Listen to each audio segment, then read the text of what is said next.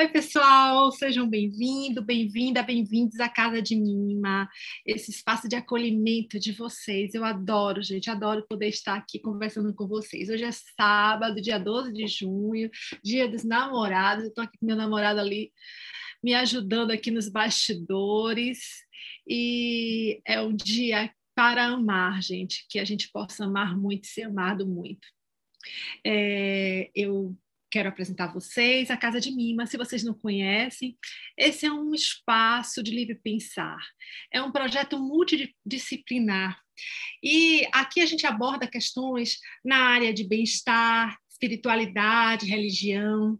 Aqui chegam professores Chegam escritores, cientistas, clérigos, doutores, pessoas de diferentes áreas e credos, e que nos brindam com suas pesquisas, com seus ensinamentos, através de sua experiência, de sua prática, de estudos. A proposta é sempre ser um espaço de um papo descontraído, acolhedor e de muito conteúdo.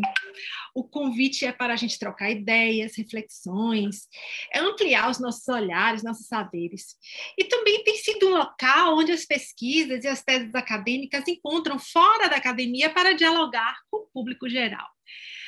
Hoje, nesta oportunidade, nós vamos conversar um pouco com a professora doutora Jaqueline Teixeira. E ela vai trazer um pouco a respeito do sentido do empoderamento para as mulheres que pertencem às denominações evangélicas pentecostais e neopentecostais. E, então, ela vai abordar assuntos como como quais são os posicionamentos frente às pautas históricas feministas, tais como aborto, homossexualismo e violência de gênero. Vamos considerar um pouco o posicionamento frente às pautas históricas feministas. É, bem, já falei isso, desculpa. Considerando que o pentecostalismo brasileiro é um hábito majoritariamente praticado por mulheres negras, é possível também a gente relacionar diretamente as práticas religiosas comuns à tradição pentecostal e com militarismo, racismo e outras agendas que atualmente se apresentam como comuns ao pensamento político de direita. Enfim, são muitas coisas que Jaqueline hoje vai tentar abordar nesse breve espaço de tempo. E para quem não conhece, a Jaqueline Moraes Teixeira é doutora em antropologia social na Universidade de São Paulo, onde também obteve o título de mestre. Ela possui graduação em ciências sociais e graduação em teologia pela Universidade Presbiteriana Mackenzie. Ela é pesquisadora do SEBRAP, Centro Brasileiro de Análise e Planejamento, realizando pesquisas na área de gênero, raça, sexualidade e religião, do NAU, o Laboratório do Núcleo de Antropologia Urbana da USP, onde desenvolve pesquisas sobre religiosidade em contextos urbanos, e da NUMAS, o Núcleo dos Marcadores Sociais das Diferenças da USP. Suas principais áreas de atuação é a pesquisa, são e pesquisa são a antropologia urbana, a antropologia da religião e marcadores sociais da diferença. Atualmente, ela realiza o estágio de pós-doutorado no Programa de Pós-Graduação em Antropologia Social, a PPGAS da USP, e é professora credenciada do Programa de Pós-Graduação em Educação da USP. E hoje ela nos brinda com essa visita incrível e eu super, agra super grata por ela estar aqui hoje aceitando bater um papo com, conosco aqui na Casa de Nima. Jaqueline, seja muito bem-vinda. Essa casa é sua e a palavra é toda sua, querida. Fique à vontade aqui em casa. É bom, enfim, né? Primeiro eu quero muito, muito te agradecer, Nima, pelo convite é, parabenizar por esse espaço, né? Um pouquinho antes a gente estava conversando um pouco sobre o quanto tem sido significativo a produção desses espaços de diálogo, de conversa, né? De, é, enfim, produção e trocas de saberes que a gente tem conseguido construir durante essa experiência tão densa, tão difícil que a gente vem atravessando, que é essa pandemia que a gente não consegue muito, enfim, é, perspectivas, né, por, por um conjunto de questões políticas. Então, enfim, quero agradecer muito, me sinto honradíssima por estar é, hoje, né, podendo conversar com você, conversar com todo mundo que está assistindo. Já vi que tem pessoas muito queridas aqui, que, enfim, né, pessoas com as quais eu já troco experiências e conhecimentos durante é, muitos anos na minha vida, pessoas que é, foram fundamentais para a minha formação como antropóloga, como é o caso da Laura, pessoas com quem eu já tive trocas e tive oportunidade de ser professora também, como é o caso da Karina, é, da Vivi e, e tantas outras pessoas que estão chegando. Então, quero agradecer muito. Sei que hoje é um dia importante, né? Que é um dia que, de alguma maneira, a gente celebra uma forma muito significativa de afeto. Então, espero muito que seja um encontro, enfim, muito produtivo e de muitas trocas. É, acho que eu pensei da gente fazer, enfim, de ir falando mesmo, né, algumas é, coisas em relação a essa temática, que é uma temática que tem mobilizado muito.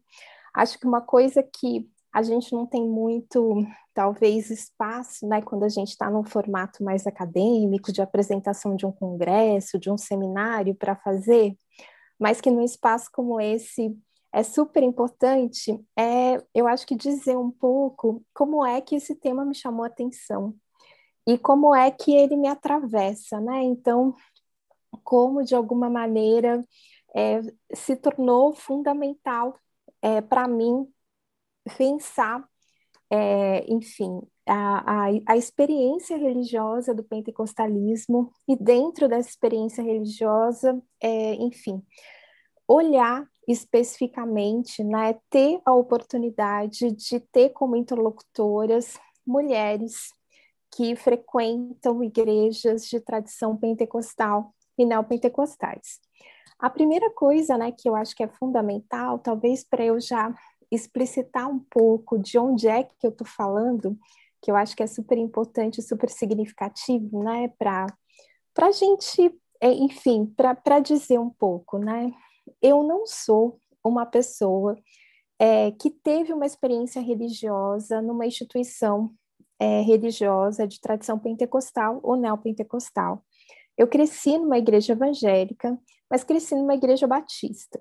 Né? A igreja batista, dentro né, desse, desse emaranhado e dessa organização que a gente faz do protestantismo no Brasil, ela é considerada uma igreja protestante histórica principalmente no caso da Igreja Batista, na qual eu cresci, que é a Igreja Batista vinculada à Convenção Batista do Estado de São Paulo, que é uma das convenções batistas mais tradicionais, né, quando a gente pensa a história da Igreja Batista no Brasil, e que tem sim uma relação histórica muito forte com é, juntas e organizações batistas do sul dos Estados Unidos, que chegou no Brasil devido à Guerra da Secessão e todo o processo político contrário à escravização.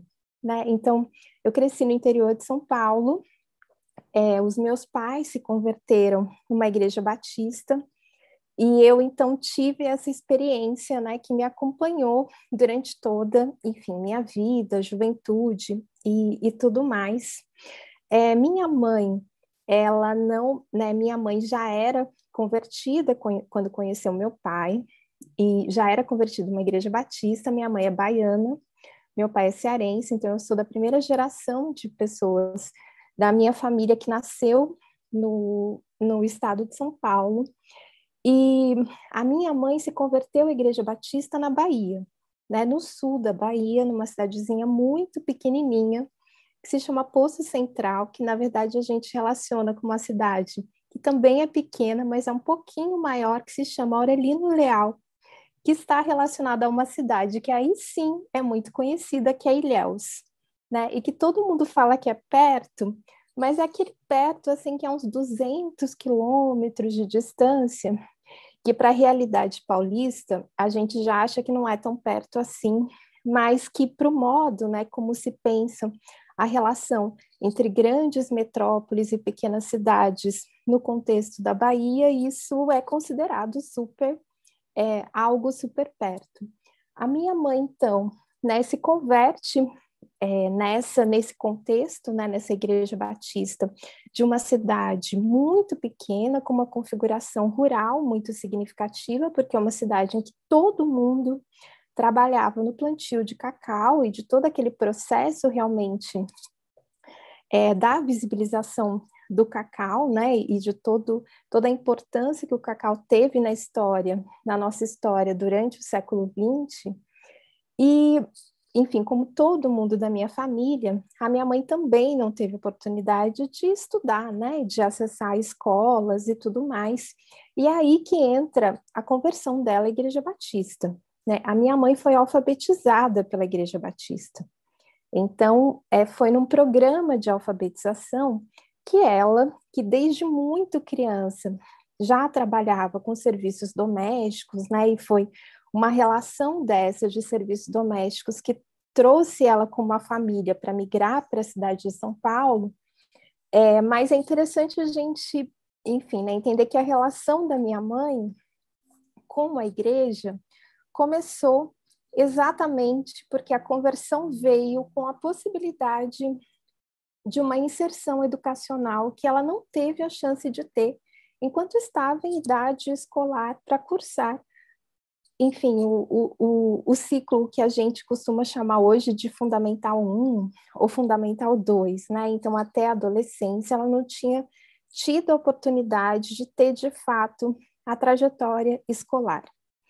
Isso me, me e eu estou contando essa história já um pouco para dizer de onde eu estou falando e dizer um pouco o que, que isso significa, significa exatamente para a posição que eu ocupo e para a posição que uma igreja evangélica ocupa na trajetória de uma família como a minha, né? Que é, de fato, essa possibilidade de se acessar um conjunto é, de serviços e uma rede de apoio que o Estado, de alguma maneira, não dá conta e que faz com que as pessoas vivam sempre às margens de todos esses serviços, equipamentos e possibilidades de, de inserção educacional, de inserção profissional. Nesse processo, né, e eu acho que estou é, contando essa história da minha família relacionada à Igreja Batista, porque eu quero é, dizer que eu acho que a primeira coisa fundamental, quando eu estou pensando pentecostalismo, não estou necessariamente chamando é, de pentecostalismo instituições que, dentro da nossa trajetória histórica do protestantismo no Brasil, são reconhecidas como neopentecostais, e em seguida, né, a partir dos anos 80, são reconhecidas como neopentecostais.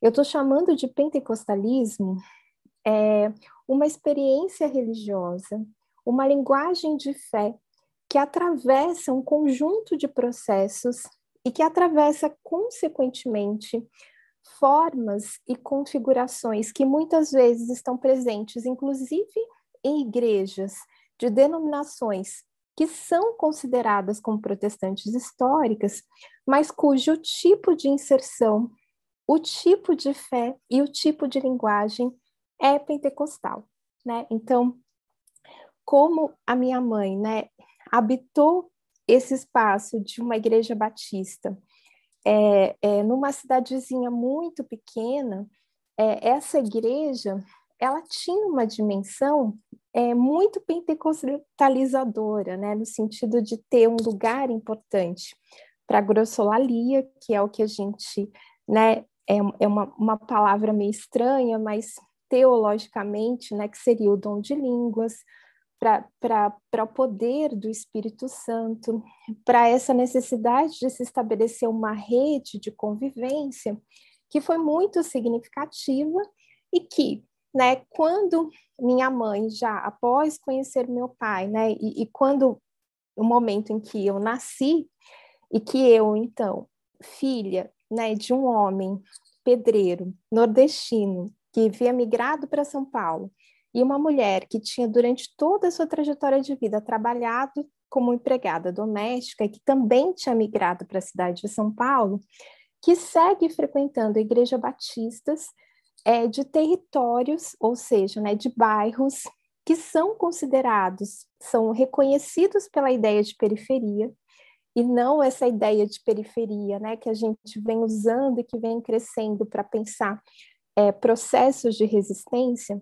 mas essa ideia de periferia, que é uma ideia desqualificadora de um território, e que fazia, consequentemente, que essa Igreja Batista, mesmo pertencendo à Convenção Batista do Estado de São Paulo, fosse um lugar é, pentecostalizador, né? ou seja, um lugar em que é, se estabelece uma rede, uma rede de apoio muito significativa, um lugar em que é, há uma, um, um, um, espaço teológico importante para a glossolalia e para outros dons que qualificam o que seria ser pentecostal no Brasil, mas que atravessa de alguma maneira um ethos e uma experiência de fé que está para além da divisão institucional que a gente faz, porque de alguma maneira é uma linguagem de fé significativa que habita tanto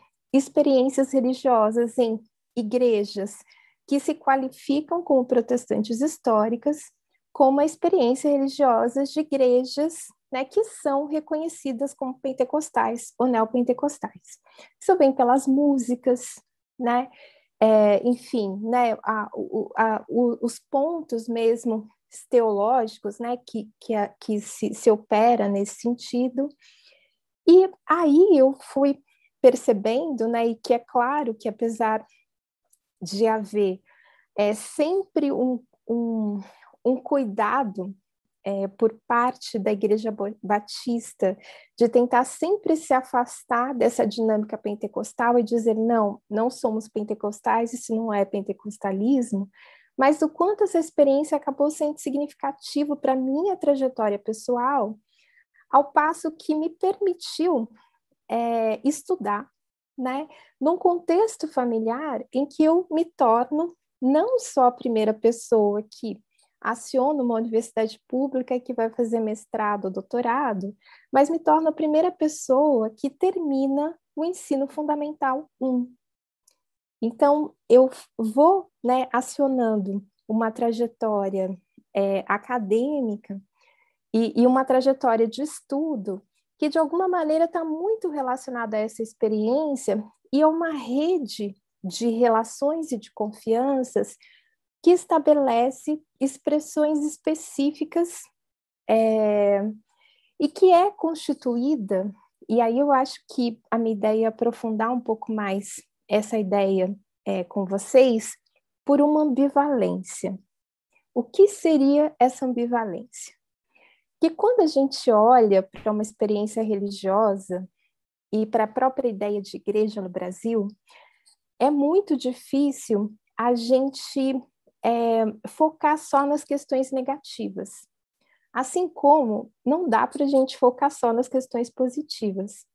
É uma experiência cercada por ambivalências e cercada por dimensões, vamos dizer, que é, atravessam e que permitem é, que se avance e se retorne, né? que se faça e se deixe de fazer. Enfim, um conjunto de coisas que marca um pouco é, essa bivalência que eu acho que vale a pena para a gente entender a dinâmica do pentecostalismo no Brasil e por que é que essa expressão religiosa e essa linguagem de fé se tornou tão significativa e é tão expressiva né, quando a gente está pensando na nossa população de uma forma geral e quando a gente está pensando fundamentalmente na, na, nas mulheres, né, e, e, nas mulheres brasileiras. Bom, é outra coisa importante, né, que eu acho que, que seria é, interessante também falar, né, colocar aqui um pouquinho na, na roda com vocês, é que, bom, né, então eu acho que tem essa dimensão significativa, né, de que não estou pensando o pentecostalismo como um recorte institucional, ele pode ser um recorte institucional, mas ele não é apenas, porque no Brasil a gente tem é, uma configuração e uma linguagem de fé em que essa expressão pentecostal ela atravessa essa divisão clássica que a gente tem do protestantismo no Brasil e até do catolicismo, né? Quando a gente está pensando, por exemplo, o catolicismo carismático, a gente vai ver uma série de expressões é, e de é, e da circulação de uma linguagem que é muito semelhante ao que a gente reconhece como pentecostal, mas por, por questões de nominação e de classificação, a gente passa a, a denominar como carismático, né? Inclusive, é super importante a gente pensar quando a gente está falando sobre sociologia da religião ou sobre antropologia da religião, se a gente for ler é, textos de pesquisas super importantes produzidas ali nos anos 60 e nos anos 70, os pentecostais eram lidos ou eram denominados nessas pesquisas como carismáticos. A palavra pentecostal, ela emerge como uma categoria importante para falar sobre esse grupo específico de fé nos textos é, do é, professor, né, que também foi um teólogo importante e um sociólogo importante, Gouveia Mendonça, Antônio Gouveia Mendonça, que escreveu um livro que se chamava Celeste por Vir, um livro muito significativo para a gente entender a história do protestantismo no Brasil, e que ele né, vai é, trazer a categoria teológica pentecostal para falar sobre essa linguagem religiosa que seria o pentecostalismo no Brasil, que até aquele período estava sendo chamado, estava sendo entendido como um pela ideia de movimento carismático. Então, é só a partir ali de 85, 86 que a palavra pentecostal emerge dentro, enfim, né, da sociologia, da antropologia, para pensar é, essa rede e para pensar essa linguagem de fé.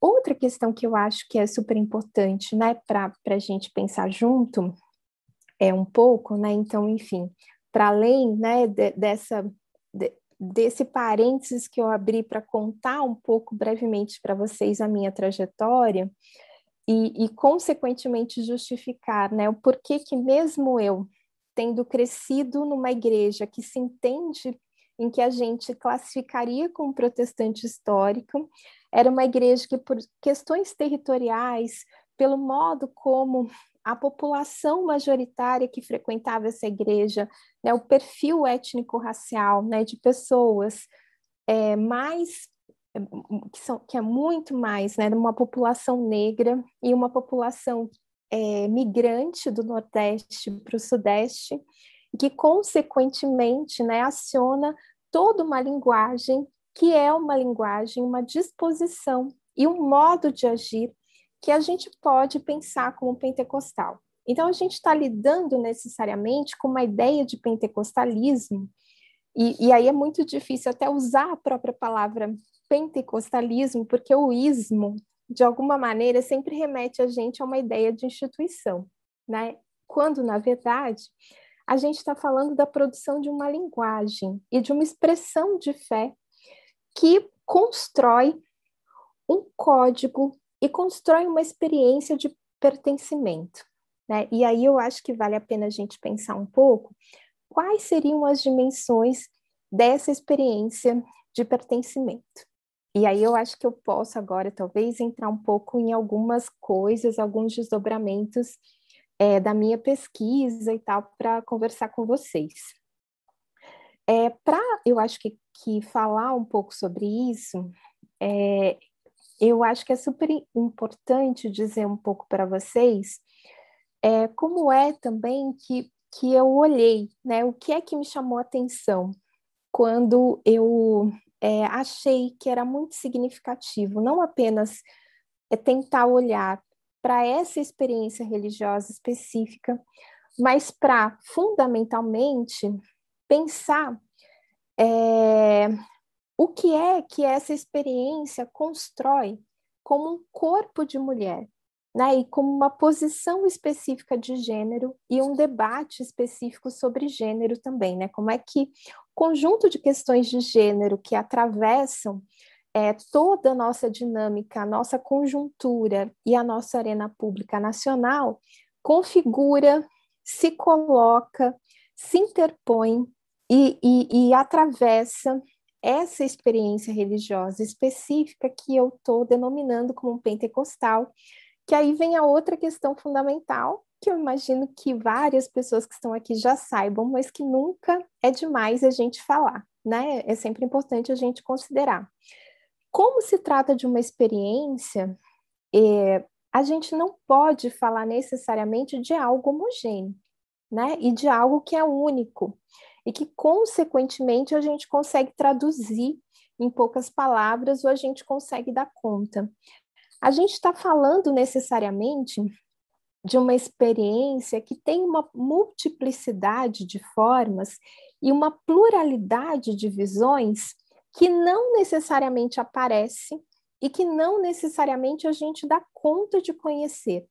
E é nessa pluralidade de visões que é super importante a gente entender como é que as expressões de gênero se dão e quais são as expressões de gênero que necessariamente aparecem e por que elas aparecem, né? Então, é, eu sempre brinco e, claro, outras pessoas que estudam a temática religiosa e a questão evangélica na antropologia, na sociologia, né, nas ciências sociais, a gente sempre né, pensa e, e tenta dizer que quando a gente está falando de segmento evangélico, é porque é um, é um, o rolê é segmentar mesmo. Assim, é muito difícil você dizer, por exemplo, como se consegue pensar em relação à Igreja Católica ou à Santa Sé, uma posição que, que serve né, como uma posição mais unilateral, porque de alguma maneira a gente está falando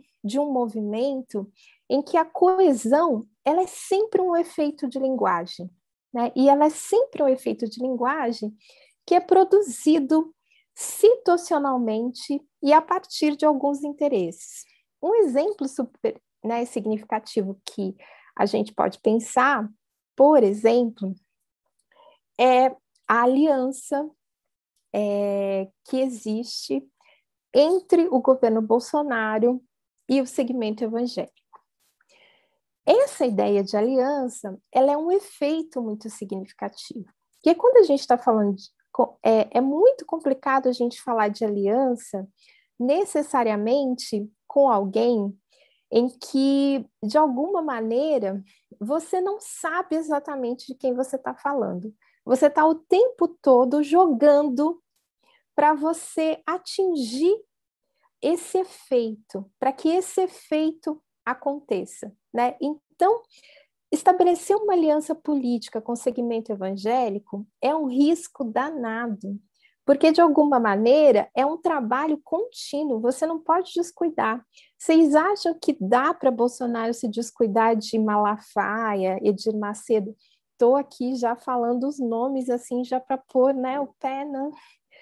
É, não, ele não pode descuidar. Porque quando ele descuida, que é o que aconteceu, por exemplo, agora, nessa crise é, da Igreja Universal em Angola, a Igreja Universal vai a público e diz assim: estamos repensando se vamos seguir dando apoio ou não, porque a gente não está sentindo a devolutiva, né? Ou seja, é uma aliança que ela funciona muito mais enquanto efeito do que realmente enquanto uma materialidade física e substancial e imutável, né, em que você sempre sabe quais são os condicionantes. E isso, é claro, eu já estou dizendo, falando de determinadas lideranças e de lideranças em que a gente acompanha via mídia e via uma série de processos de comunicação é, o que elas pensam, quais são os seus posicionamentos e como é que elas pensam a política nacional. Agora imagina se dá para a gente falar de quem não aparece, que é a, um, a, enfim, a expressão majoritária do que a gente entende por segmento evangélico e de que a gente entende por pentecostais e neopentecostais no Brasil. Como é que a gente vai dizer, né, aquelas perguntas do, é, aquele estilo de pergunta meio Globo Repórter, o que pensam, o que comem, é, onde transitam, o que vestem, né, como se fosse possível você necessariamente dar conta né, de, de é, enfim, de um número, né, de 48 milhões de pessoas que se é, que não necessariamente entende o pentecostalismo como um vínculo institucional, mas que pensa o pentecostalismo como uma expressão de fé. E como expressão de fé, é uma rede que você estabelece que quando naquele lugar deixa de ficar bom, você parte para outro você abre outra igreja, você começa uma nova rede de relações. Então, é uma aliança que ela está o tempo todo se renovando, ela está o tempo todo se fragmentando e ela está o tempo todo se expandindo. Né? Tem até um texto muito importante é, do Antônio Flávio Pierucci, que foi um sociólogo super importante que a gente tem na nossa história, né, para pensar tanto é, catolicismo como protestantismo e evangélicos. E nesse texto, que era um texto aí que ele escreveu lá em 1990, ele vai falando sobre essa característica, né, é, dessa expressão é, religiosa, que é uma característica que é, você se alia, mas ao mesmo tempo você está ali já pensando em novas redes, e, e, se fragmentando, né? Então, não é uma aliança que, que produz coesão necessariamente, é uma aliança que produz fragmentações. E como é que você vai pensar é, política? Como é que você vai pensar posição partidária? Como é que você vai pensar um debate específico sobre moralidades ou uma opinião exclusiva e como é que você vai dizer, chamar de voto evangélico um contingente de pessoas que se reconhece nessa expressão de religiosidade, né? E que se reconhece a partir dessa linguagem de fé, ou seja, de que sujeita e de que sujeito estamos falando. E aí eu acho que tem uma autora que sempre me, é, enfim, né, que, que é uma inspiração para mim, que é uma antropóloga que se chama Saba Mahmoud. A Saba Mahmoud, ela, enfim, faleceu, infelizmente, em 2018. Inclusive, ela faleceu exatamente no mesmo dia que eu defendi o meu doutorado, que foi 9 de março. E, pois é, é e eu acho que a Saba, aí eu já fazendo a íntima, né, já chamando de Saba, ela, ela é, trouxe contribuições muito importantes para a gente pensar essa relação entre é, determinadas expressões religiosas e o modo como a gente lida com elas. E como é que a gente olha para essas pessoas, né? Ou seja, como é que a gente enxerga determinados sujeitos ou passa a enxergar determinadas expressões quando tem uma determinada religião que entra aí no rolê. E a Saba, ela, enfim, né, ela ela estava, é, ela primeiro eu acho que ela tem uma contribuição muito significativa para a gente pensar, porque num dos textos que ela escreve ali no bem no início do século 21, ali 2001, 2002, ela já está dizendo né, que existe é, uma, um, é quase que um exercício que é um exercício que não está só na mídia, mas que é um exercício que também atravessa a produção intelectual e a produção científica, que é um exercício que vai é, traduzir determinadas religiosidades como sendo ameaças diretas a regimes políticos democráticos. O que ela está dizendo, basicamente, é que tem algumas religiões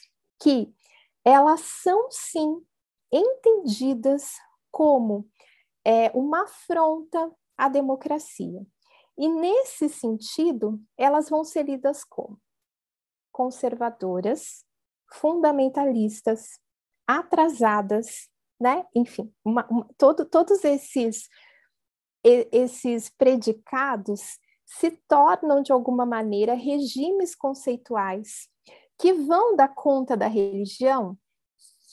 Hashtag só que não. Vão dar conta de quem professa essa expressão religiosa. Ou seja, esses corpos passam a carregar de alguma maneira essa esse risco e essa ideia de que é esse sujeito que é fundamentalista, é esse sujeito que é radical, é esse sujeito que é conservador, consequentemente, o risco da nossa democracia está na expressão pública desse corpo.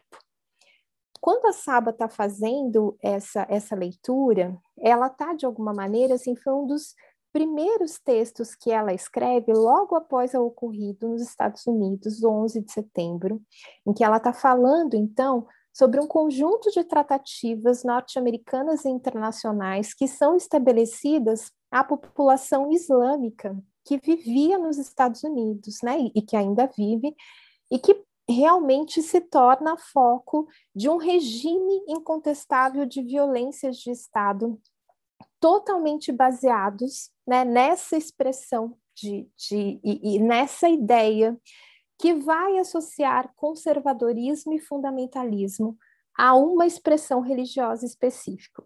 E eu fico impressionada como a Saba ajuda a gente a pensar pelo seguinte, né?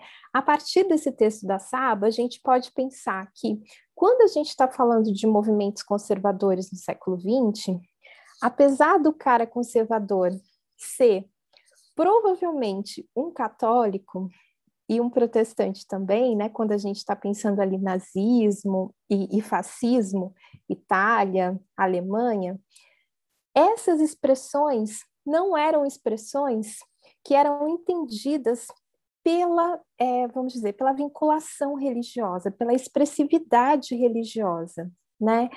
O que a Saba está dizendo, então, ajuda a gente a pensar é que o século XXI ele traz um recorte que vai aliar a ideia de fundamentalismo e de conservadorismo, de risco à democracia, a determinadas fés e a determinadas expressões de fé.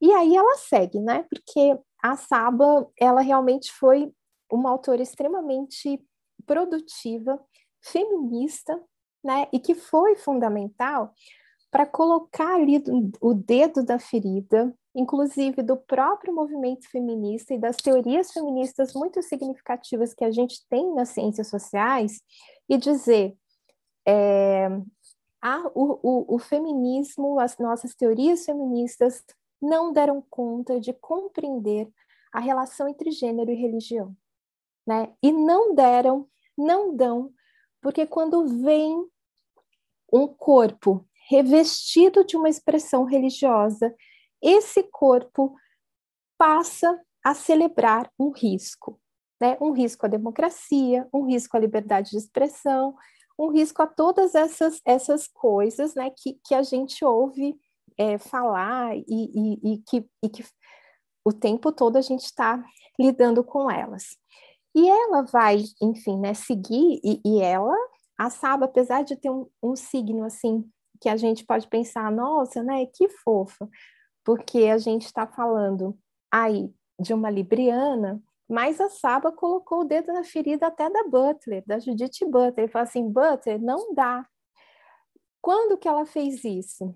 Quando ela, né, é, é, a partir do texto da Butler e de textos de outras teorias feministas que são fundamentais para as nossas pesquisas e para as nossas militâncias também, diz que a gente acabou produzindo uma linguagem que é uma linguagem que só vai enxergar a agência de alguém, ou seja, a possibilidade de alguém agir politicamente, quando a gente entende essa agência como resistência.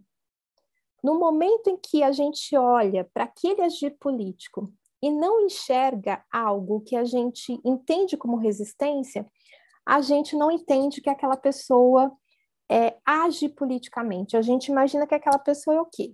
Ela é ludibriada, ela é massa de manobra de alguém, de um pastor, é, ela não pensa, né? E, enfim, uma série de questões entra. E isso, né, essa, vamos dizer, essa pontinha que está é, nessas nossas linguagens conceituais, nas nossas teorias feministas, elas acabam, de alguma maneira, dificultando ali, quando a gente está naquele lugar de pesquisa e de tentando de enxergar é, a expressividade e a agência de determinadas mulheres quando essas mulheres escolhem a religião, a sua expressão de fé, como um lugar de agir político. Aí a gente pensa, não, ela não deve estar pensando por ela mesma. Isso aí é, é coisa que ela está pensando ou pela cabeça de alguém, ou alguém colocou isso nela, ou, enfim, uma série de coisas. Esse ponto, né, e eu estou trazendo esse ponto exatamente para pensar, porque esse ponto eu acho que a Saba coloca quando ela está ali falando das mulheres muçulmanas, né, que são as interlocutoras fundamentais dela, né, a Saba é, não, não, não pensou o pentecostalismo brasileiro, não veio pensar nada no Brasil, e infelizmente ela faleceu muito precocemente, não deu nem para a gente tentar esse tipo né, de, de diálogo com ela. Mas o quanto, né, é, quando é, o pensamento dela é significativo para a gente responder essa pergunta: por que é que o pentecostalismo, como expressão de fé e não como instituição, é a religião mais feminina do Brasil? Eu não consigo responder essa pergunta pensando que ah, mas é um, um mar de mulheres que são ludibriadas, né? Um mar de mulheres que não pensam por si, que são massa de manobra de um homem, de um pastor, né? Que, que não que é, estão alienadas politicamente, que precisam ser resgatadas. Esse salvacionismo, na minha perspectiva, é extremamente perigoso, independente de onde ele venha. Quando ele vem da igreja, ele é perigoso. Quando ele vem da academia, ele é perigoso. Quando ele vem do movimento social, ele é perigoso. Né? É super importante a gente pensar, então, como é que, quando a gente está olhando para as nossas pesquisas, ou quando a gente está nas nossas mo próprias mobilizações sociais, como é que a gente reconhece é, uma ação política? E o que é que a gente considera como ação política e como sendo é, outra coisa. E aí, né, vou trazer a Butter, porque eu coloquei ali a treta entre ela e a Mahmoud, que nem foi uma treta, né? Porque a Saba e ela se dão super bem. Peixes e Libra nem tem como se dar mal. E, enfim, e além delas se darem super bem, inclusive essas é, inquirições, né, e interpelações que a Saba fez a Butler, fez com que ela e a Butler escrevessem um livro juntas, em que elas vão, de alguma maneira, pensando, né, desenvolvendo várias dessas questões. E a Butler é alguém que traz aí uma concepção de ação política que eu acho que é muito significativa para a gente pensar. Porque ação política para Butler não é necessariamente, não é a política como uma instituição, né? não é agir junto ao Estado, não é necessariamente disputar eleições municipais, estaduais ou federais. Lógico que isso também pode entrar como ação política, mas a ação política é uma ação em que você age em prol e junto com alguém que você consegue reconhecer como seu par. E aí vem toda a teoria dela do reconhecimento e essa dimensão da humanidade, né? De você reconhecer a humanidade de um determinado corpo, que é um debate que ela faz com a ideia de violência ética, né? E uma série de questões. Esse ponto é um ponto fundamental porque por um conjunto de questões históricas e de violências históricas que uma sociedade como a nossa, atravessada por uma escravização, atravessada por uma série de processos violentos, a gente precisa tentar entender por que é que é a linguagem pentecostal que vai conseguir dar conta, que vai conseguir produzir esse lugar possível da ação política. Ação política para o pensamento da Butler, né? Que é a ação política que é um agir em que você age, interage e age com alguém em que você reconhece como seu par, ou seja, alguém que está na mesma situação que você e alguém que você sabe que vai te defender e por causa disso você defende essa pessoa. Enfim, por uma série de questões, infelizmente, a gente não consegue produzir isso pela, pela nossa, vamos dizer, pela a, a nossa, pelo nosso reconhecimento racial. Né? Várias de nós, eu falo como uma mulher negra, a gente se reconhece, mas a gente não tem essa força. Eu não consigo levar minha mãe comigo é, numa marcha da consciência negra. Minha mãe é uma mulher negra, mas a minha mãe vai na marcha para Jesus e lá ela encontra um mar de mulheres negras e um mar de mulheres negras que se reconhecem dentro dessa dimensão de ser evangélica e dentro dessa expressão pentecostal, dessa linguagem pentecostal que no Brasil se traduz como um regime de ocupação de rua, de relação e de interação.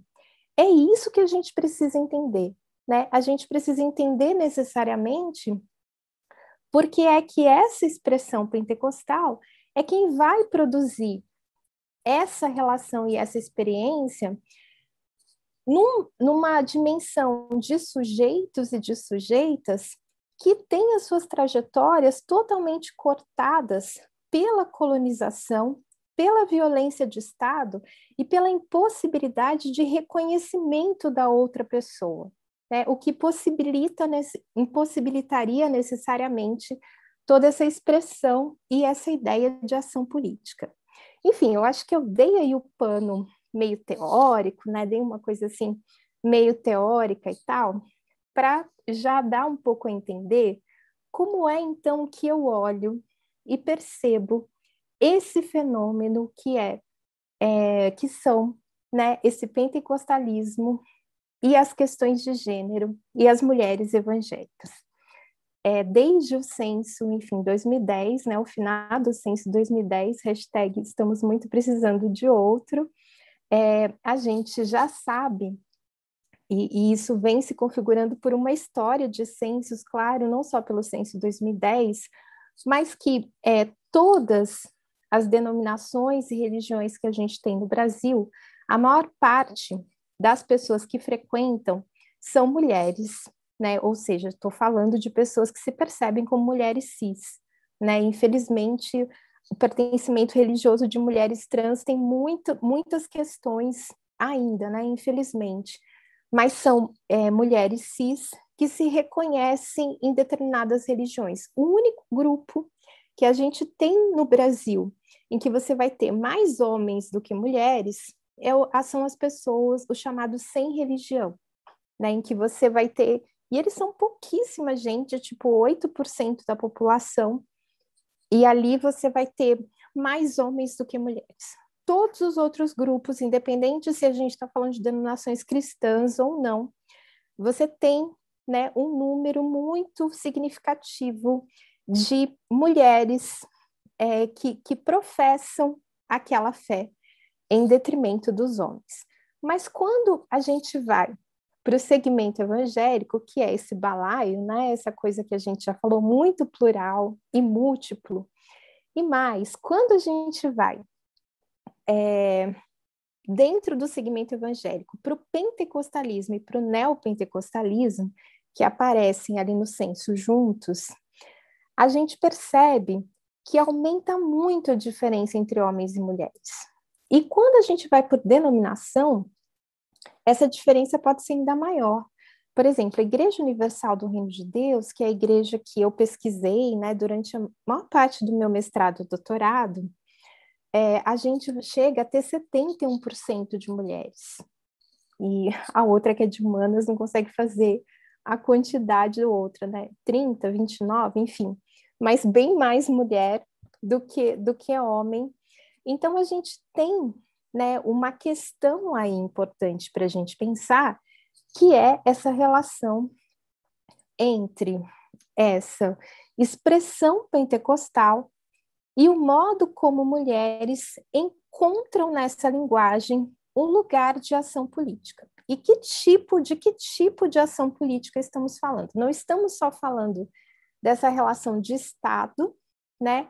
Mas estamos falando fundamentalmente dessa dimensão de poder encontrar um espaço onde se é possível produzir um reconhecimento com outro com outro corpo, né? E uma relação necessariamente de que são pessoas que podem lutar pelos mesmos interesses. Então, dentro dessa ideia mesmo butleriana de ação política. Aí, né, eu acho que, é, primeiro, né, é super importante, então, e aí eu já vou fechar para a gente poder, para eu poder ouvir vocês, né, e tal, para a gente poder conversar. Super importante, é, a partir, né, considerando esse, esse pano de fundo, a gente sempre pensar, eu acho que em, em alguns cuidados que são fundamentais para a gente ter, né? O primeiro deles, né, enfim, eu, eu já falei do censo da quantidade de mulheres, quando a gente vai para a questão étnico-racial, novamente a gente tem uma diferença significativa é, entre ali, né, essa parte do censo que fala das denominações pentecostais e neopentecostais, é onde a gente tem maior número de mulheres negras. Né? Então, você tem uma expressividade significativa de mulheres negras e de mulheres e depois de mulheres negras dentro desse segmento religioso. E aí é super importante a gente pensar que quando a gente está falando, na verdade, ah, os evangélicos são isso, ah, os evangélicos são aquilo. De quem é que a gente está falando? Porque, de alguma maneira, se a gente for pensar uma, uma dimensão representativa populacional, a gente vai estar tá falando de mulheres negras, de mulheres, e depois, né, no segundo recorte, de mulheres negras. E é possível, necessariamente, a gente, reconhecendo a experiência que esses corpos, né, que têm acesso a esses marcadores sociais, ou seja, que são reconhecidas como mulheres, que são reconhecidas como negras, né, e que consequentemente estão distribuídas, né, no, dentro do, do nosso vasto território, é possível a gente tranquilamente é, imputar o nome de conservadores é possível a gente tranquilamente imputar o nome de bolsonaristas? É possível a gente tranquilamente, enfim, como é que a gente lida né, com um conjunto de normativas que estão na dinâmica do efeito de linguagem e que se adequam muito facilmente a determinados corpos que respondem como imagem e como liderança desse segmento, e aí a gente tem que dar nome, a gente tem que falar, estou falando de Edir Macedo, estou falando de Silas Malafaia, estou falando de Damares. E quando é que a gente pode falar dessa expressividade de um contingente de pessoa que se reconhece nessa linguagem e que transforma essa linguagem todos os dias porque tem agência, e uma agência que é pensada a partir de uma expressividade religiosa específica.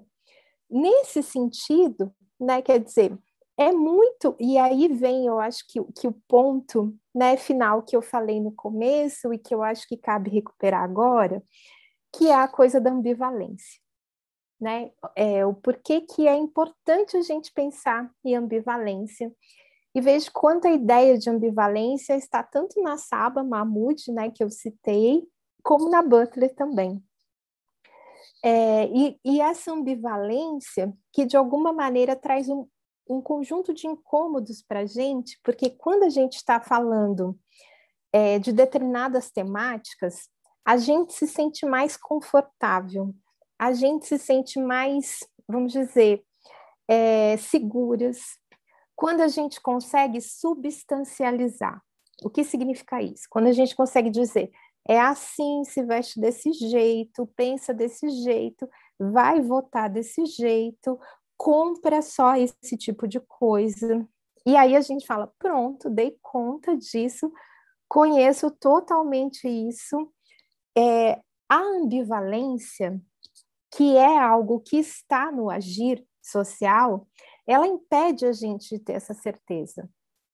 Porque a ambivalência, ela diz respeito ao agir e à constituição de um sujeito social em que ele vai lidando com a situação e vai produzindo alianças, e a gente meio que vai ali nas micro possibilidades de interpretação do que está acontecendo, né? Porque essas, essas expressões, elas também é, se configuram muito em dimensões micro, né? E muito menos em dimensões macro, como essas substancializações né, é, fechadas aparecem muito mais. A ambivalência, então, eu acho que ela é uma, vamos dizer, eu acho que ela é um, uma noção fundamental para a gente pensar quando a gente está é, lidando com a temática de gênero e religião. E é fundamental para a gente pensar quando a gente está falando sobre pentecostalismo, mulheres e, e conjuntura política nacional. É super importante a gente reconhecer que é fundamental que quando a gente está dizendo algo, a gente pode estar falando só de uma instituição e não necessariamente das pessoas que frequentam aquela instituição. Eu acompanhei, por exemplo, tanto nas eleições, né, no, nos grupos de WhatsApp, nas eleições de 2018, né, mesmo ainda nos grupos durante a pandemia, todo esse debate sobre isolamento social, em grupos que eu frequento há muito tempo, né, por conta das minhas pesquisas na Igreja Universal, que, ao contrário do que se pensa, as pessoas, e principalmente as mulheres, elas não seguem à risca o que o bispo diz, o que o Edir Macedo diz. Tem um debate ali, um debate cotidiano de zap, que de alguma maneira, né, e aí as fake news entram, porque de alguma maneira esse sujeito ele precisa é, construir a, dentro da sua própria reflexividade a noção de que não, eu escolho isso essa ideia né, de escolha é uma ideia muito importante, né, muito significativa. E no ano de 2020, eu vi isso de forma assim, muito significativa entre mulheres e mulheres acima dos 60 anos, que talvez seja o grupo que a gente pudesse dizer assim, nossa, é o grupo que não tem nada de feminismo, porque é o grupo que, enfim, né, passou à margem ali das nossas ondas, que não está inserido na internet, a inserção de internet é via WhatsApp, né? E é um grupo, então, que, consequentemente, é, talvez mulheres acima de 60 anos seriam esses corpos que a gente talvez mais visualize como alguém que é massa de manobra de pastor. Sabe, as senhorinhas de oração, que o que o pastor falou, se o bispo mandou votar, em fulano volta. Se mandou ir para a igreja e não fazer isolamento social, vai. O que não é verdade, porque essas mulheres com mais de 60 anos agenciaram e negociaram o tempo todo a necessidade científica de serem grupo de risco e de lutarem para que a igreja, de alguma maneira, seguisse oferecendo, é, é, enfim, atividades é, pela internet, né, atividades virtuais, tentando pensar nas possibilidades delas manterem as rotinas dos serviços e, e dos próprios rituais, sem necessariamente sentir que estavam totalmente em risco. Né? E estou falando de mulheres acima de 60, né, 60, 70 anos, que vivem aqui na cidade de São Paulo e que são, enfim, que, que estão, a vida delas, a, a IURD, a Igreja Universal, corta essa experiência de vida. Porque como a minha mãe, elas, elas se alfabetizaram na igreja. Elas, a, enfim, elas acessaram uma rede de, de profissão, de inserção, que está muito relacionada ao que a igreja de fato ajuda e, e constrói enquanto articulação. Né? Então, nesse sentido, é super importante, ou seja, esse lugar e essa negociação. E essa negociação que estabelece necessariamente o que né, é a necessidade de pensar até onde quem você reconhece e com quem você vai negociar nesse processo. É assim que essa ideia de ação política que o pentecostalismo permite com que mulheres desenvolvam funcionam. Esse tipo de agenciamento, esse tipo de modelo, ele passa à margem do nosso olhar. Porque a gente está falando de corpos e de pessoas que, na nossa própria história, nunca tiveram a sua agência reconhecida né? Ela, é, é, a, a, possibilidade de agenciamento político sempre foi é, ignorada e negada, porque a gente está falando sim de uma população é, negra, na maioria dos casos, e que viveu sempre à margem é, das instituições e dos equipamentos do Estado. Né? Então, quanto é importante a gente entender esse processo. Agora, é importante a gente reconhecer também os momentos em que elas simplesmente falam: não, vamos com o bispo, a gente concorda. E a gente vai fazer agora o que o bispo está falando. Entendem o que é ambivalência? E essa ambivalência, ela não está só na experiência da igreja, ela acompanha a gente nessas nossas relações sociais e no modo como a gente estabelece né, o que o Foucault chama de adestramento estratégico, né? ou seja, que você vai disciplinando o seu corpo na relação com a instituição e com outros processos, mas uma disciplina que te permite sempre margem para você configurar as suas vontades, e é nessa configuração micro e contínua das suas vontades que aparece esse sujeito, né? E essa possibilidade de ação política. Enfim, gente, eu falei demais. Estou vendo aqui que deu uma hora e dois minutos. Foi um culto. Eu praticamente preguei. Agora eu devia pegar, o, recolher o dízimo, né? Para gente é, é, que a gente não está no Meet, que no Meet tem a mãozinha, dá, dá até para levantar a mão, assim, eu brinco sempre que o Meet do Google é pentecostal, porque tem um momento que você levanta a mão. Enfim, é, agradeço muito, Mima, pelo, por esse espaço maravilhoso. Agradeço todas as pessoas queridas que estão acompanhando, gente que eu admiro muito, que eu aprendo muito sempre. E é isso, estou agora, quero ouvir vocês. Chega de falar. Não, Jaque, não chega de falar, não, foi tudo maravilhoso, gente. A gente ficaria aqui muito mais tempo, porque sua fala é muito envolvente e você traz é, uma visão diferente do que a gente está acostumado a estar tá dialogando, né? Inclusive aqui na casa de Mima, eu, eu estou assim encantada com, com essas possibilidades de de pensar diferente a respeito disso. É, eu quero agradecer a todos que estão aí no YouTube, tem muita gente assistindo, te acompanhando aqui, sabe, pelo YouTube. Temos mais de 40 pessoas assistindo. Gente, se inscreve aí no canal, deixa seu like, porque quanto mais se inscreve, mais deixa like, mais alcance essa fala da Jaqueline vai poder ter.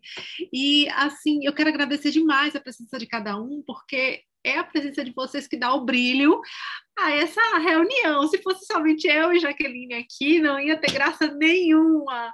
Agora já temos um monte de gente inscrita aqui, vários comentários que estão lá no YouTube. Bu já vai começar contemplando é, as falas do, do, do, do YouTube. Depois eu quero, vou chamar a Cris Serra, que também já está com a lista de perguntas. Enfim, tem muitas perguntas. Vão se inscrevendo aqui, gente. Quem está aqui no Zoom, se inscreve para que a gente possa estar tá, é, contemplando todo mundo da melhor forma possível. E, Burja, por favor, conta para a gente aí o que, que tem no YouTube. Então, aqui no YouTube, as pessoas estão realmente agradecendo a sua fala, elogiando muito.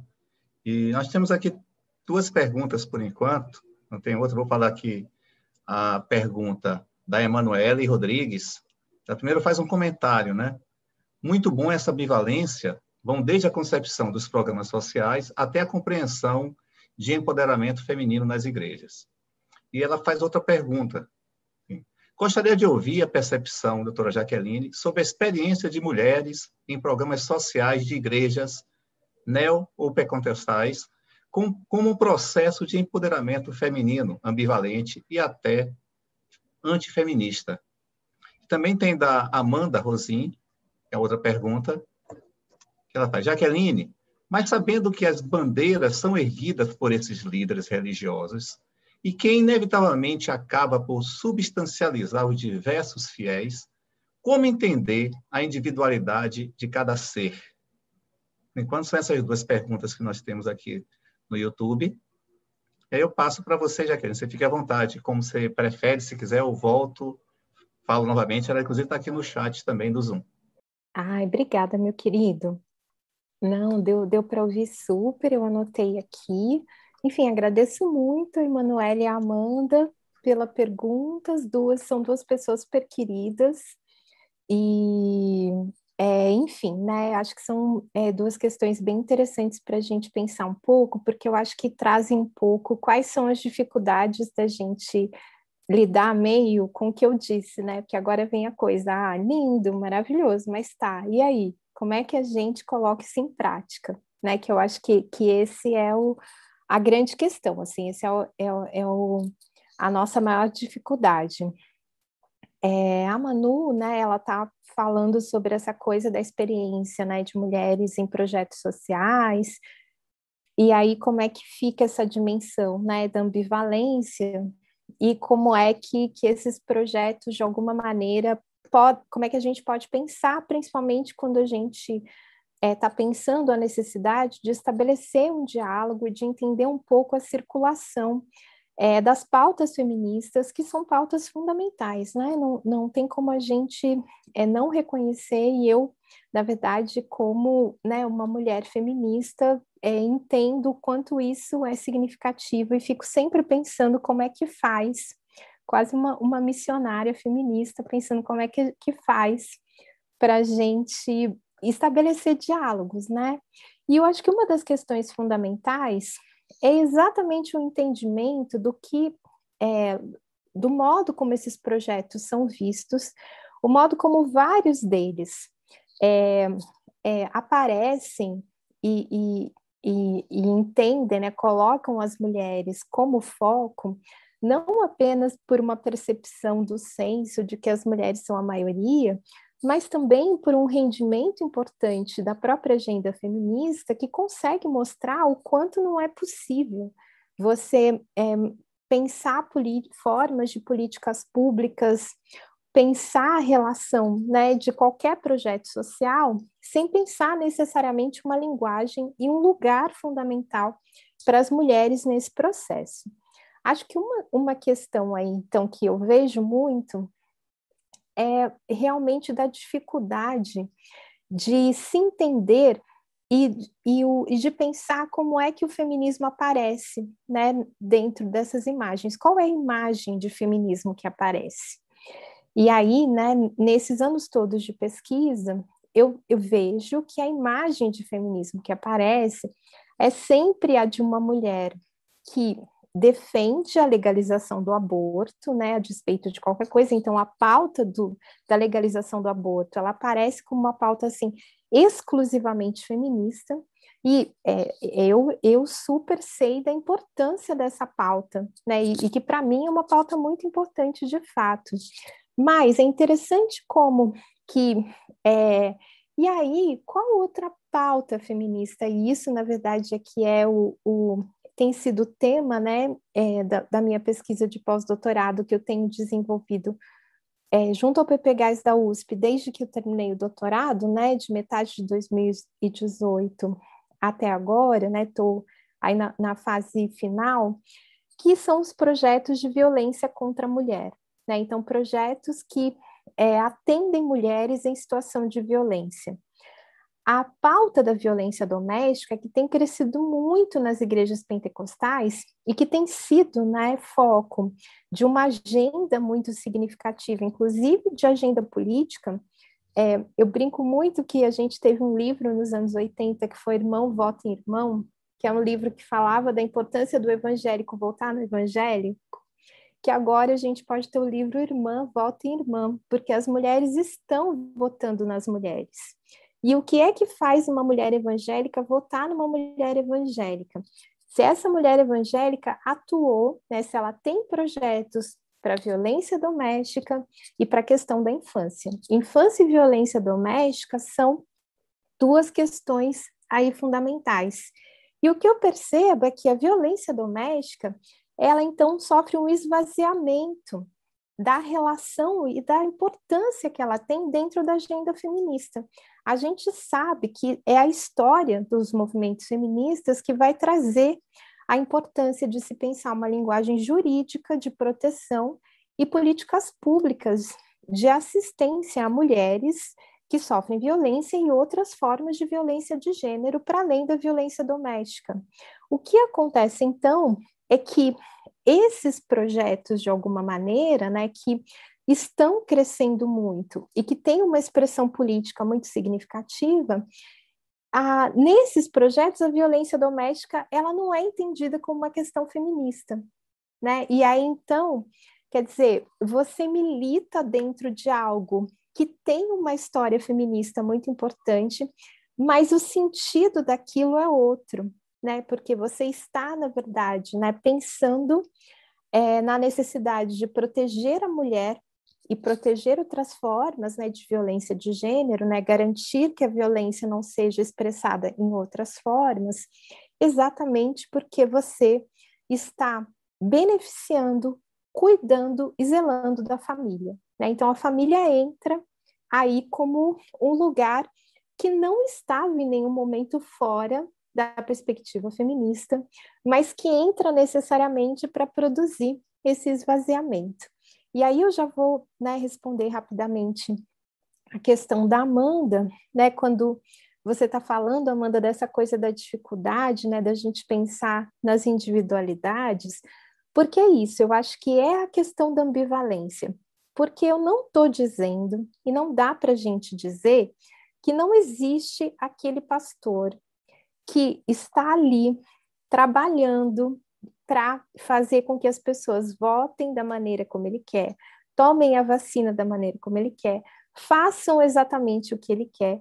E não estou dizendo que não é assim que as coisas acontecem também. Elas também acontecem assim. Agora, o que a ambivalência permite a gente fazer, porque esse lado, vamos pensar, esse lado é fácil da gente enxergar. É, esse lado está todo mundo olhando para ele o tempo todo. Agora, o que a ambivalência permite a gente fazer é olhar para esse outro lado, que é esse lado da micro-relação, né? Dessa, desses micro-agenciamentos que disputam, que discutem, é, que fazem necessariamente com que as coisas é, mudem. Né? Um exemplo que eu vou dar, que é um exemplo macro, mas que vem dessas construções micro e que novamente está atrelada à violência doméstica. O, o ano de 2019 é, foi a primeira vez que a Frente Parlamentar Evangélica, né, que é reconhecida exatamente pela sua expressão conservadora, e aí tem uma questão importante, né? Se você olhar na lista da Frente Parlamentar Evangélica, você vai ver que só tem seis mulheres. É porque você só tem seis mulheres eleitas como deputadas federais evangélicas? Não. É porque as evangélicas, deputadas federais, estão na bancada feminina. Elas militam pela causa da violência doméstica, elas militam pelas pautas femininas, elas não são admitidas na frente parlamentar evangélica.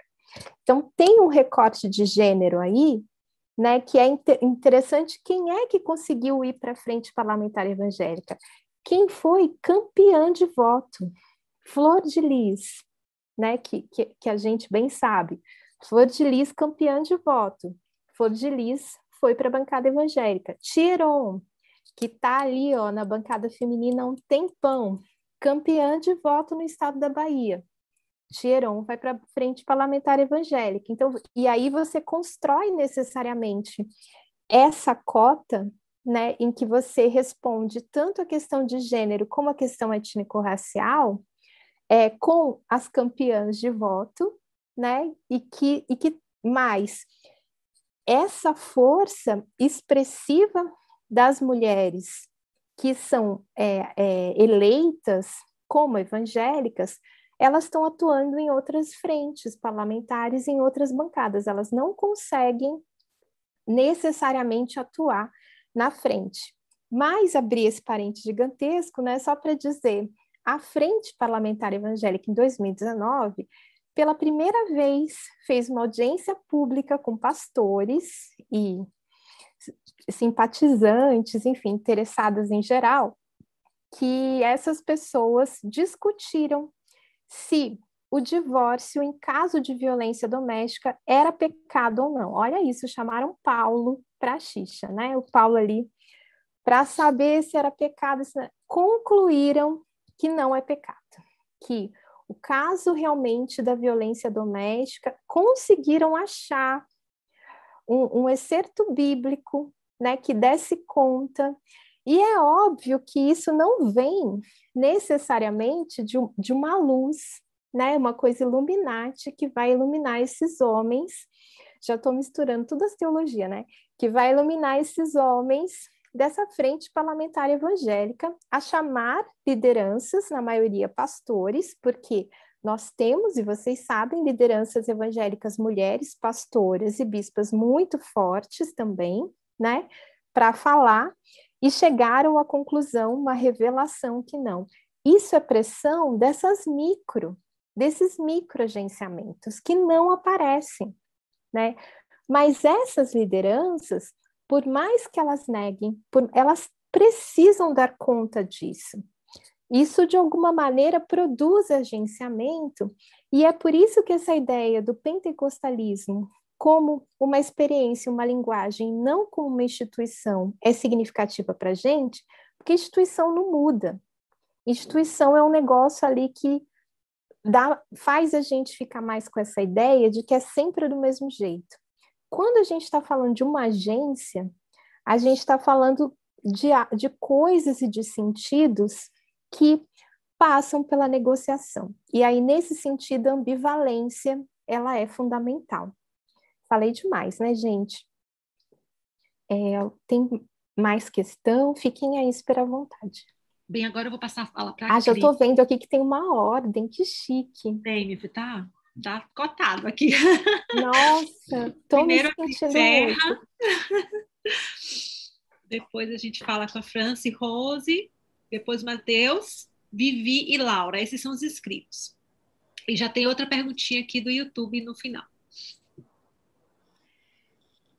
Viz, é sua vez. Jaque, vocês me ouvem? Sim, te ouço. Jaque, é sempre um prazer imenso te ouvir. É, eu vou ter que ouvir você algumas vezes, ainda bem que isso está gravado no YouTube, porque as minhas notas aqui, as minhas reflexões que a tua fala provoca nunca vão ser suficientes. É, eu queria te fazer duas perguntas e eu espero que eu consiga expressar o que eu estou tentando pensar aqui, o que eu estou tentando articular a partir do que eu estou ouvindo de você. Uma e, é, elas são perguntas diferentes, mas eu acho que elas estão interligadas de algum modo. Uma é uma coisa que eu ouço da experiência. Você conhece a Camila Mantovani, da FEPLA, da Frente Evangélica pela Legalização do Aborto? É, eu converso muito com a Camila sobre a questão do pentecostalismo e das mulheres no pentecostalismo. E a Camila insiste muito, quando a gente conversa, em como a experiência pentecostal, e ela fala especificamente como uma mulher inserida no neopentecostalismo, é, a Mila fala sobre como a, a experiência pentecostal, a mística, especificamente. Aí eu não estou falando das organizações dentro da estrutura da igreja, eu estou tentando pensar a mística mesmo. Como a mística pentecostal, na leitura que ela faz, é, de uma certa forma, empoderadora para mulheres que são subalternizadas dentro de uma determinada estrutura social, eclesial, é, mas que, como o pentecostalismo dá acesso a uma experiência de sagrado muito direta, muito corporal, como a pessoa sente a presença, como, como, isso, como isso tem uma potência da presença do divino no seu próprio corpo. Então, eu queria ver se, não sei se você tem alguma reflexão mais especificamente sobre isso, sobre a questão do empoderamento dos corpos dentro da, a partir dessa mística pentecostal. A segunda pergunta é, e, e, e, e, eu ouvi muito atentamente tudo que você falou e eu concordo inteiramente com você como é empobrecedora essa leitura de ah, o voto evangélico. É, principalmente quando a gente reconhece, para falar assim, ainda em termos muito gerais e empobrecedores, o voto católico no Bolsonaro, no fenômeno, né? Bolsonaro, fenômeno eleitoral Bolsonaro em 2018. Então, assim, fazendo essa ressalva de que não dá para a gente tratar isso como um fenômeno monolítico, que não dá para a gente embarcar nesse discurso da margem da massa de manobra, que isso é uma bobagem, é uma leitura super pobre e falha e que a gente está tão de calça riada nesse, nesse país hoje, inclusive por causa disso, por causa da pobreza dessa leitura que a gente faz, que se faz. Eu tenho, eu tenho tentado pensar que elementos em certos segmentos cristãos permitem criar essa sinergia tão poderosa com esse fenômeno que a gente chama de conservador, que a gente chama de extrema direita, que a gente chama de qualquer que seja o nome que a gente vá dar para isso, mas que elementos em certos segmentos do cristianismo, que gramáticas, que retóricas, que símbolos, que místicas.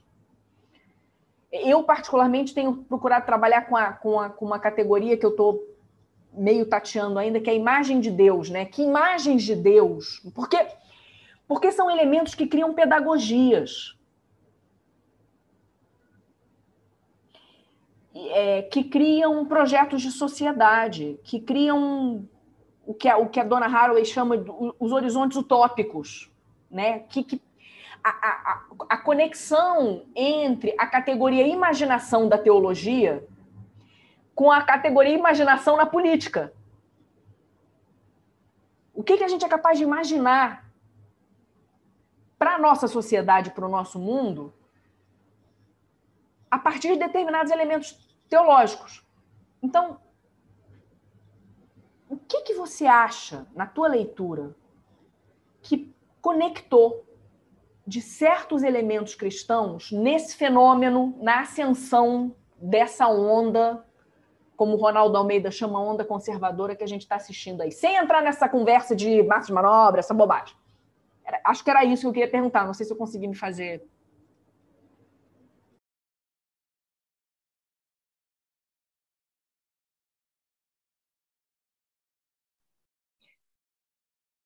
Talvez, acho que era bom ter mais, mais perguntas, não? Aí a gente.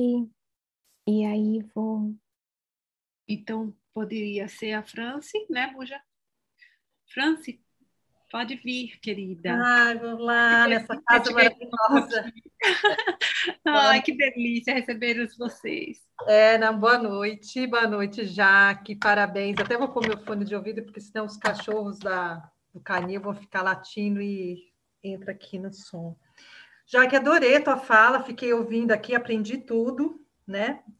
E estou cheia de questões que acho que não vão se esgotar hoje, mas a gente vai conversando pela vida fora. Ainda bem que a gente vai viver, vai resistir ao Bolsonaro e vai viver muito tempo, né? Mas eu fiquei aqui, quando você estava falando da Saba Mahmoud, né? Claro, e lembrando uma fala de uma amiga minha, até para a gente pensar junto essa coisa de massa de manobra, essa coisa do feminismo, porque eu preciso declarar aqui que a Jaque foi uma das pessoas que eu consultei, né, entre aspas, né? É, a Jaque, ela estava como professora na Faculdade de Educação há três anos atrás, né? E, e a gente estava em plena campanha, né, do, da presidência, e eu fui fazer uma palestra, lembra disso? Estava eu, você, o Rosenilton e o Wagner, e naquele momento, acho que era final de 2018, eu já tinha decidido usar o lenço. E aí, quando terminou a conversa, eu saí um pouco dali e falei, gente, assim, fiz um. Deixa eu fazer uma pergunta para vocês. Né? Né? E aí, a per... minha pergunta era justamente sobre se o que, que eles achavam, enquanto meus amigos, pesquisadores de religião, né? de religiões diferentes, inclusive, de ter uma amiga que é, o lenço subiria para a cabeça, né? E como que seria isso para eles, né? Que eram que são meus amigos e tal. E aí a resposta da Jaque, do Rosenilton e do Wagner foi. Era o que eu precisava ouvir naquele momento, né? Então acho que esse primeiro registro, porque essa fala que a Jaque traz do movimento feminista era extremamente importante porque o movimento feminista, alguns movimentos feministas são extremamente castradores com a questão religiosa, e eu sei porque eu sinto isso na pele hoje em dia.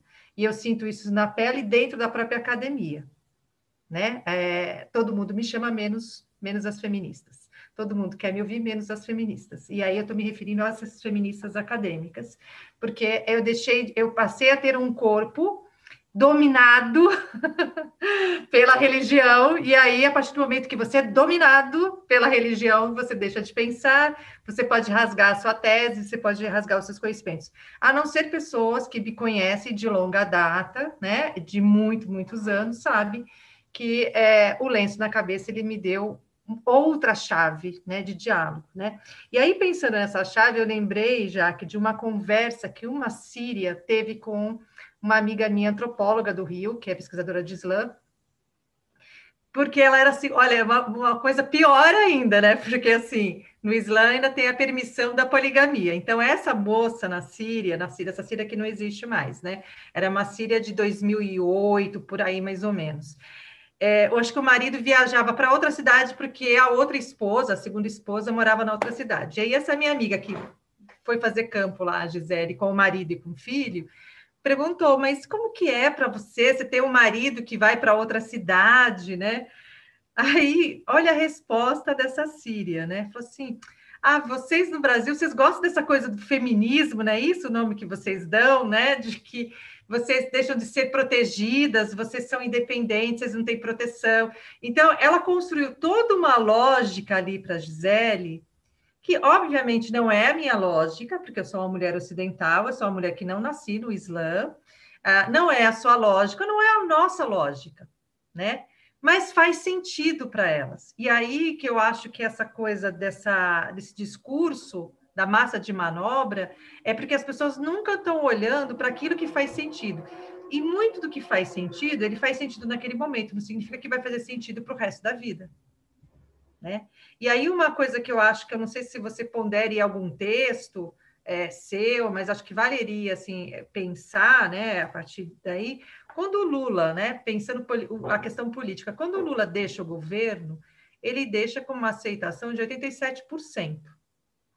Esses 87% não tinham os evangélicos?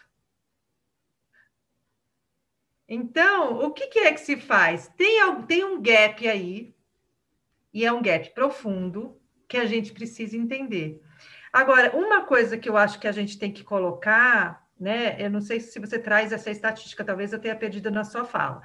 70% são mulheres né? E que é extremamente eu sempre, assim, tudo que eu li e assim, não sei se é o Jung que vai falar que a, o, o, padrão religioso ele ele é ele, ele se acopla mais ao feminino. Aí tem várias questões, né? Assim, a gente pode levar a psicanálise levar para vários caminhos.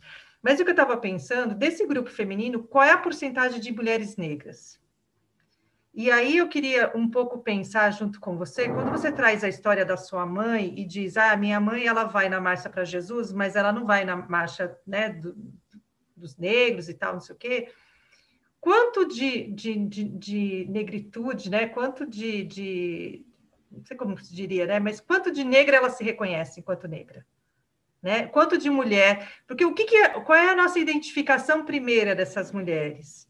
Essas mulheres se identificam como mulheres, então as pautas das mulheres elas vêm em primeiro plano, para depois construir essa identidade negra, né? Para depois, é, porque assim, quando a gente vai pensar no, no plano bíblico, no, no, no plano alcorânico, no, no plano dos livros sagrados, a mulher é aquela que, é, que cuida da família, é aquela que rege a família, ela está para o feminino as questões pautadas da mulher estão sempre na, no, na questão feminina, é o corpo feminino, é, aí são os exemplos das mulheres, é Maria, é Agar, tudo está no feminino.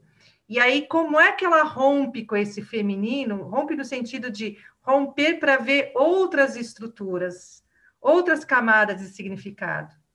Né? Só rompe com. E aí eu fico. Aí é uma questão que eu queria te fazer. Será que ela só rompe se ela tem as mesmas condições que você teve, que eu tive, que outras pessoas tiveram? Né? Será o que, o que falta para essas mulheres romperem é, com é, romperem que eu estou dizendo que é, não é que vai romper com o seu feminino, mas vai agregar outras lutas no seu feminino, né? Uma vez eu escutei de uma muçulmana, ela dizendo assim para mim, Ai, Franci, você não vai casar desse jeito. Como assim, filho? porque você carrega muitas lutas. Os homens não dão conta das suas lutas todas. E aí também tem a coisa de que algumas vêm com referencial que ela precisa ser aquela mulher do livro, que é a mulher da família. Então ela nunca vai agregar outras lutas, porque ela precisa é, é, corresponder àquele modelo que está ali. Né? E aí, assim, ela não tem esse referencial de que aquele homem religioso ele pode também ter essas mesmas lutas, né? Então, só para provocar, eu sei que tem muita gente aí, vou parar para que tem bilhões de coisas que eu anotei, ó, fiz a lição de casa, mas depois eu converso contigo. A gente pode fazer a coisa meio bíblica mesmo, e fazer três, igual a trindade, sabe? Uma coisa meio Acho que seu microfone está desligado. Vivi, venha você. O Matheus saiu. Sua vez.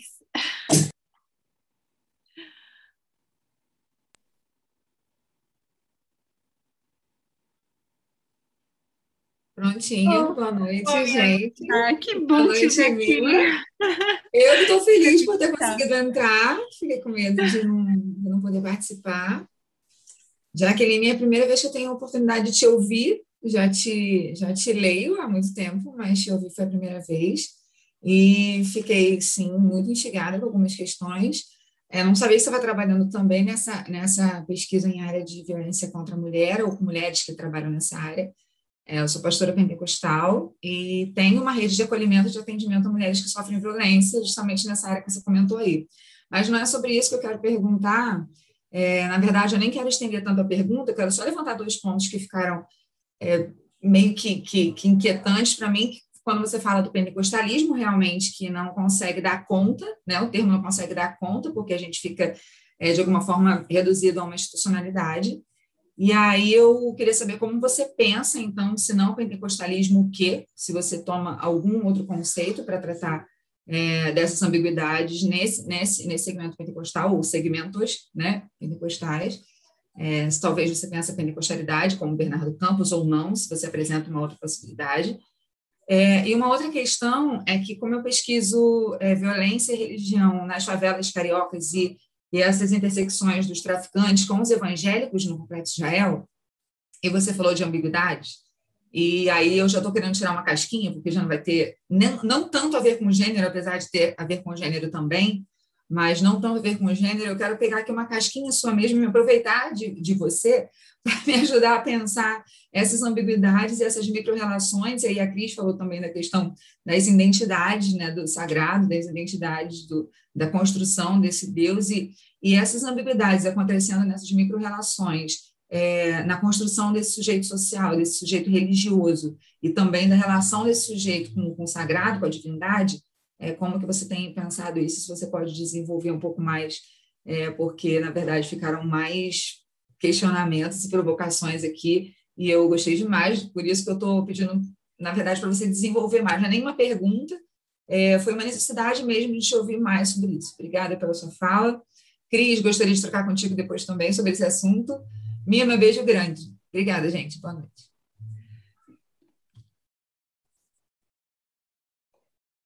É, gente, nossa, eu só tenho a agradecer, são questões maravilhosas. Não tenho nem roupa para responder, mas bora, bora lá, tentar. É, Cris, enfim, é sempre uma honra imensa, né? É, ter um diálogo com você. E acho que você traz questões assim super, super importantes para a gente pensar. É a primeira coisa, né, de recuperar essa essa perspectiva e essa reflexão que a Camila tem feito, né, que eu acho que é, é super importante. É, sem contar de toda a contribuição que ela tem né, para a história mesmo, para a gente pensar a história dos movimentos de mulheres evangélicas no Brasil, né? Camila mesmo tão jovem, é, tem realmente uma contribuição incrível. É uma pessoa, né, que para quem não conhece, teve que se exilar do Brasil é, ali no início do governo Bolsonaro, porque começou realmente a sofrer violências e, e, e é, enfim, a, a, sofrer ameaças de tortura e de morte, não só dela, mas da família, e ela teve que, enfim, por uma rede que muito rapidamente se mobilizou ela teve que ser retirada do país e ela segue estudando, pensando né, e contribuindo muito para as nossas experiências, mesmo não podendo né, estar é, com a gente no Brasil hoje por conta é, disso. E acho né, que, que essa ideia do, do, do empoderamento ela é muito significativa e apesar de eu não ter citado é, essa palavra, empoderamento, e eu acho que eu já não citei, porque numa tem uma entrevista que eu, eu tive a oportunidade de dar para o El País há uns anos atrás, e o título era Empoderamento, e eu apanhei tanto, e ainda apanho, toda vez que volta essa entrevista, eu recebo assim, e aí é um barato, e me dá uma coisa assim, porque eu recebo é, falas de internet de mulheres pentecostais e tudo mais que falam assim: Nossa, eu achei tão interessante. Você tem algum texto para eu ler, alguma coisa? E muitas falas de, de pessoas feministas de luta e que a gente tem as mesmas lutas, mas que me criticam muito que, e que falam que eu estou fazendo um gasto horrível do dinheiro público, que não sei o quê. Enfim, já, já recebi coisas muito, muito ruins. E aí, então, é, enfim, né, empoderamento nem é muito uma categoria que realmente eu usei no doutorado, mas que ela é uma categoria é, política muito importante que é, não é só uma categoria política importante usada nos movimentos feministas e no feminismo negro, mas é uma, uma categoria que circula as igrejas. Né? As igrejas, essas mulheres têm usado essa categoria para pensar a sua própria agência e, e para pensar a sua atuação. Então, eu acho que é uma categoria muito significativa. E aí, essa coisa do empoderamento do corpo, de fato, né, eu acho, e, e acho que isso rende né, para a gente é, pensar, é, deslocar essa ideia do pentecostalismo como uma instituição para pensar de fato como uma expressão de fé, uma linguagem, exatamente porque ele conecta essa possibilidade de reconhecimento de si e esse si como um corpo que foi negado, né? E aí a gente pode pensar o Fanon, né, e uma série de autores para ajudar a gente a pensar essa negação que está relacionada há um, há um lugar né, é, constituído por uma configuração racial. Né? O pentecostalismo, ele é, ele, vamos dizer, ele é uma resposta e é uma tecnologia de racialização, né? E, e aí ele racializa de um lado e de outro, né? Então é super interessante a gente pensar é, essas questões. E aí eu acho que de fato, né? Essa conexão, né, que vem por uma dimensão espiritual, pela possibilidade desse corpo é, é, aparecer como um corpo, né, capaz de conectar conhecimento, rede, expressão, lugar, e um corpo que é, teve isso, né, essa posição historicamente anulada, eu acho que isso é realmente muito forte, isso traz essa dimensão do empoderamento, e isso, consequentemente, traz a questão das mulheres considerando que as mulheres estão aí, são uma expressão su super significativa desse movimento. E aí vem já para sua outra questão, né, essa coisa toda do voto evangélico e de como é que a gente pensa, né? Eu gosto demais e uso muito a ideia de pedagogia, porque, é, enfim, principalmente quando a gente está falando de tecnologias cristãs, a gente está falando de fato de uma preocupação exaustiva em traduzir discursos em dimensões pedagógicas, né? O cristianismo está o tempo todo produzindo regimes, novos regimes e novas pedagogias, né? Você não tem que só aprender a fazer, você tem que saber ensinar a fazer. E esse saber ensinar a fazer é um, é um procedimento de fato que é fundamental e aí eu fico pensando também muito nessa conexão, né? E, e aí, relacionando já uma questão que a, que a Franci trouxe, que é pensando aí esses 87% de aprovação, né, que o Lula tinha quando ele passa o, ali a faixa para Dilma, hashtag saudades, e, né, e o que, que aconteceu? Né? Quando a gente vê, por exemplo, a pesquisa da Datafolha, que saiu há 10 dias, em que a gente tem ali os dois, né, Lula e Bolsonaro, dentro ali dessa ideia, né, desse efeito do voto evangélico, praticamente com a mesma porcentagem, né, dividindo ali a mesma porcentagem. E o que de fato aconteceu, né? Eu acho que tem é, o, uma questão aí que a gente pode pensar muito, né, é, considerando e conectando com o modo como é, essa experiência religiosa articula, né, se constitui a partir de linguagens teológicas que a gente repete sempre, remete sempre muito aos Estados Unidos, mas que elas são muito expressivamente latino-americanas, né? E aí eu acho que tem uma questão aí de um cristianismo bélico que está na nossa herança católica colonialista, né, que é um catolicismo bélico, catolicismo é, colonial, é, que é o catolicismo que tinha que construir um Estado, enfim, que precisava adequar escravidão, é, universalização da ideia de humanidade, salvação. Então, ele tinha que ser um cristianismo que o Jesus bonzinho, ele não tem muita, muita razão de ser, né? Você precisa de uma bandeira, de uma ideia de nação. E aí né, vem toda essa relação com Israel, que é muito forte né, no, na, nessa perspectiva pentecostal, e que está assim, muito relacionado a, a, a essa imagem bélica, que é uma imagem né, que vai sendo recuperada pelo que a gente tem chamando, né, e, e tem né, uma antropóloga que tem pesquisado muito isso, alguém que eu admiro muito, que é a Brenda Carranza, que é a teologia do domínio, né? Que é essa essa tradução realmente, né, de uma expressão que é uma expressão que precisa é, se configurar a partir de figuras militares, né, e desse processo de institucionalização de uma ideia de Estado. E aí toda a relação com Israel é super significativa. E esse Israel mítico do Antigo Testamento, né, que é o Israel da escravidão, é, da, da possibilidade de liberdade, do sonho de um território que foi prometido por Deus, a esse Israel que é o Israel de hoje, né, que é esse Estado, que é um Estado que sim, né, que, que aplica técnicas idênticas ao, ao genocídio que a sua própria população sofreu a uma outra população é, que, que, enfim, né, que é a, a população palestina. Então, eu acho que, que todo esse processo é um processo que está muito conectado a, a, essa experiência colonial é, e, e, ao modo como é, a teologia que funciona no nosso território não é a teologia do Jesus é, né, que, que ama todo mundo. Aqui você mata um leão por dia. Aqui, se você não souber quem realmente está do seu lado, em quem você pode confiar, você vai morrer. Você não pode confiar em todo mundo.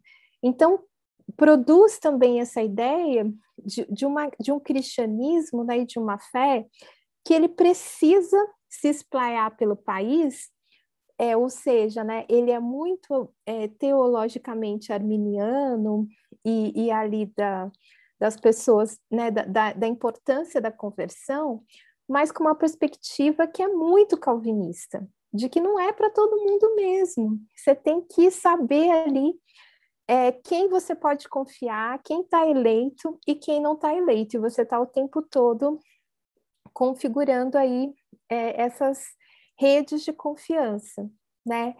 É, e aí já vou seguindo um pouco pelo que as questões maravilhosas que, que a France é, trouxe. Eu acho, sim, France, inclusive para a gente até pensar é, nos, né, nesses exercícios de comparação, é, quais são os distanciamentos e quais são as aproximações, acho que seria super importante, né? Que a gente acaba muitas vezes produzindo análises é, que seguem essa separação institucional, né, do que é cristão, do que é islâmico, do que é não sei o quê, quando talvez fosse super importante ao olhar para a questão de gênero, a gente pensar mais relações, né, principalmente entendendo quais são os efeitos públicos que a, a, a noção né, de pentecostalismo e a noção de, de islamismo mobiliza, né, como relação histórica, as proximidades, os distanciamentos e os limites, né, que, que isso também pode colocar. E aí, sobre essa coisa, né, do, já que era 87%, agora sabemos que não, né, o que falta de fato é agregar?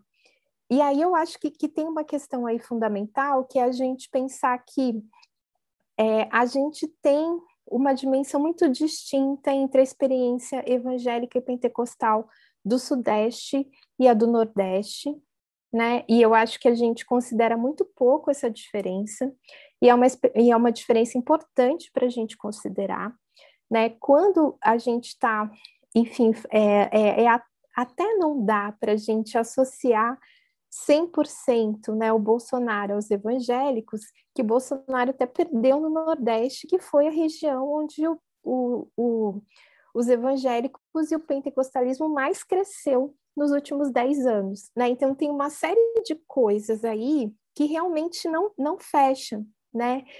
E o, o para além dessa coisa né, de, de uma resposta bélica do Estado que o Bolsonaro promete, e que, consequentemente, né, eu acho que mobiliza engajamentos, e aí é por isso que, talvez para a gente pensar no voto, seja super importante a gente pensar em engajamento, né, e não pensar numa identidade fechada que vai votar sempre do mesmo jeito, né, que é por isso que esse voto vai ser muito disputado em 2022, né, já começou, né, já está em disputa, mas vai ser ainda mais disputado, e os efeitos disso eu acho que está muito relacionado né, por um, uma, um recálculo né, e um reconhecimento que a nossa esquerda vem fazendo da, das próprias posições em que colocou a população evangélica.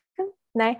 A gente tem movimentos progressistas evangélicos muito importantes hoje, é, mas são movimentos que já estavam nos nossos partidos de esquerda, mas que eram totalmente marginalizados, sem nenhuma expressão, né, sem nenhuma possibilidade, que só agora está se ligando assim, puxa, e não é que esse pessoal não estava garantido para a gente? É, a gente vai ter que dialogar com eles. Então, enfim, eu acho que, que tem realmente essa ideia de pensar esse diálogo e um diálogo que não pode ser construído nessa chave do esclarecimento, né? Nós estamos aqui para ensinar vocês, para esclarecer, né? E aí vem a ideia de pedagogia, que como, enfim, tanto a direita como a esquerda no Brasil tem uma gramática católica, a gente traz essa mania pedagógica de ensinar, tanto na direita como na esquerda, né?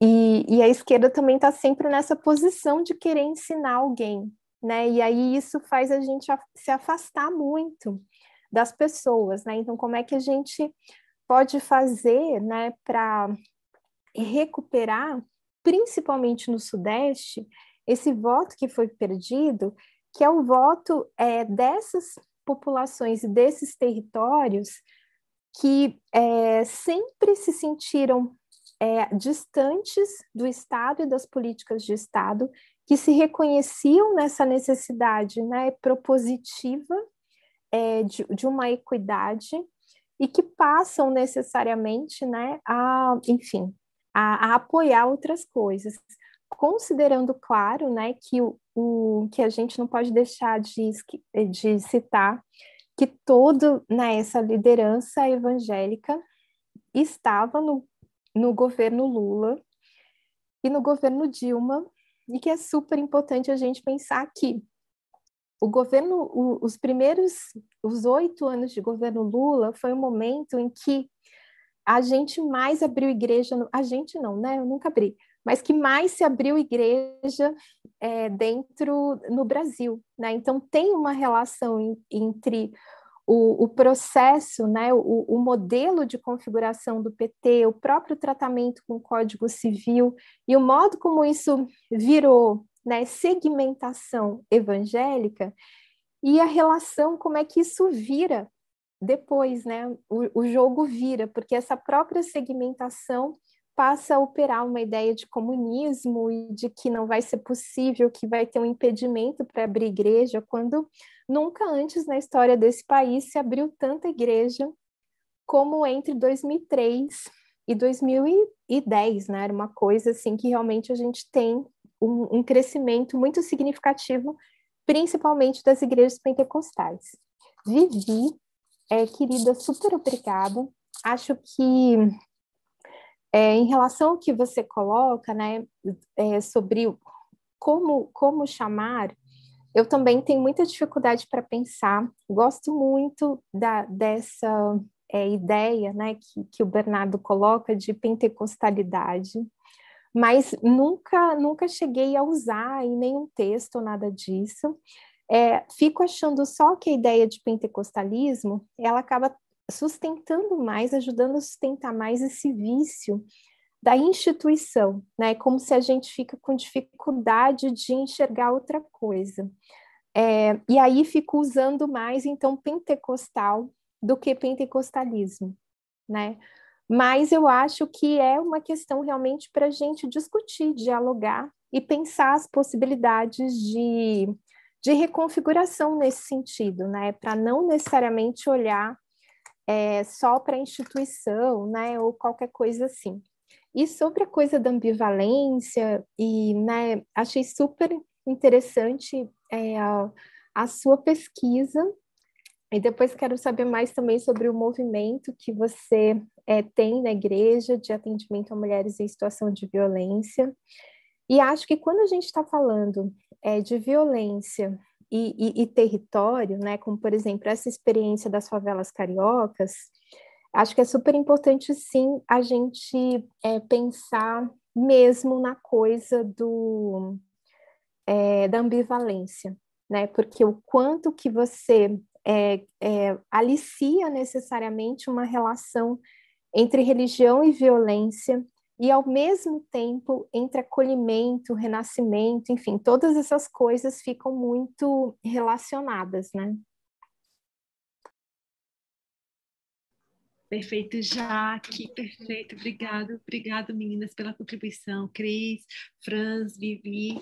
É, eu vou passar para a Buja, ele vai fazer as duas perguntinhas que estão do YouTube, depois passa a, a palavra para a Laura, e aí a gente vai encerrando a nossa reunião hoje. Não sei se tem mais alguma coisa no YouTube, mas acho que não. Mas aí eu acho que a professora já está cansada, duas horinhas falando, falando. Bem, é, já pode trazer as perguntas.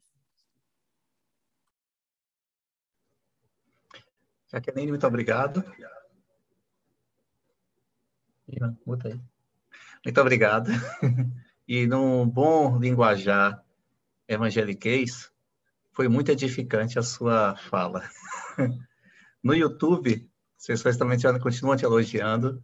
Tem três perguntas, né? E eu depois eu passo para a Laura e você é, depois faz as respostas e as considerações. O Luiz Carlos, ele tem três perguntas na, na dele, né? Existe estratégia dessas mulheres para lidar ou mesmo conseguir assumir posições de poder dentro das igrejas? Ou o poder se concentra na mão dos homens, mesmo com a maioria feminina? A Raquel Mourão também ela fala: Jaqueline, você tem alguma informação de como se dá a questão de gênero na igreja do Evangelho Quadrangular? Pergunto porque essa dominação possui lideranças femininas diferentes das outras que você citou.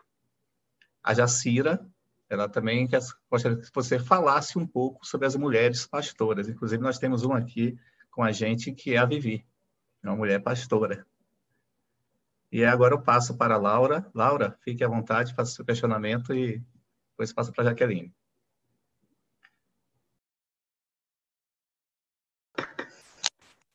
Oi, estão me ouvindo? Então, é... Querida, que saudade! saudade nova. É, então, uma... é difícil falar que é uma alegria nesse momento do país, né? Mas é uma alegria te ver aqui, Jaqueline, e estar tá aqui na casa de Mima, de gente tão querida que eu gosto tanto, vendo a Fran, a Cris. Cris é minha guia católica, né? É com ela que eu sigo. É, na verdade, a minha pergunta, Jaqueline, eu adorei tua fala, estava acompanhando lá pelo YouTube, e eu tô com essa cara aqui toda pinto molhado, né? Saída do banho, daí eu fiquei ouvindo você de lá e, e, e foi tá muito, muito interessante, né? Acompanhar a tua reflexão. E, e acho muito bonito, é, muito bonito que, quando você começa pela sua mãe, né? É, a minha pergunta, na verdade, já foi contemplada nas tuas respostas e na pergunta da pastora Viviane, que eu ia bem nessa direção também.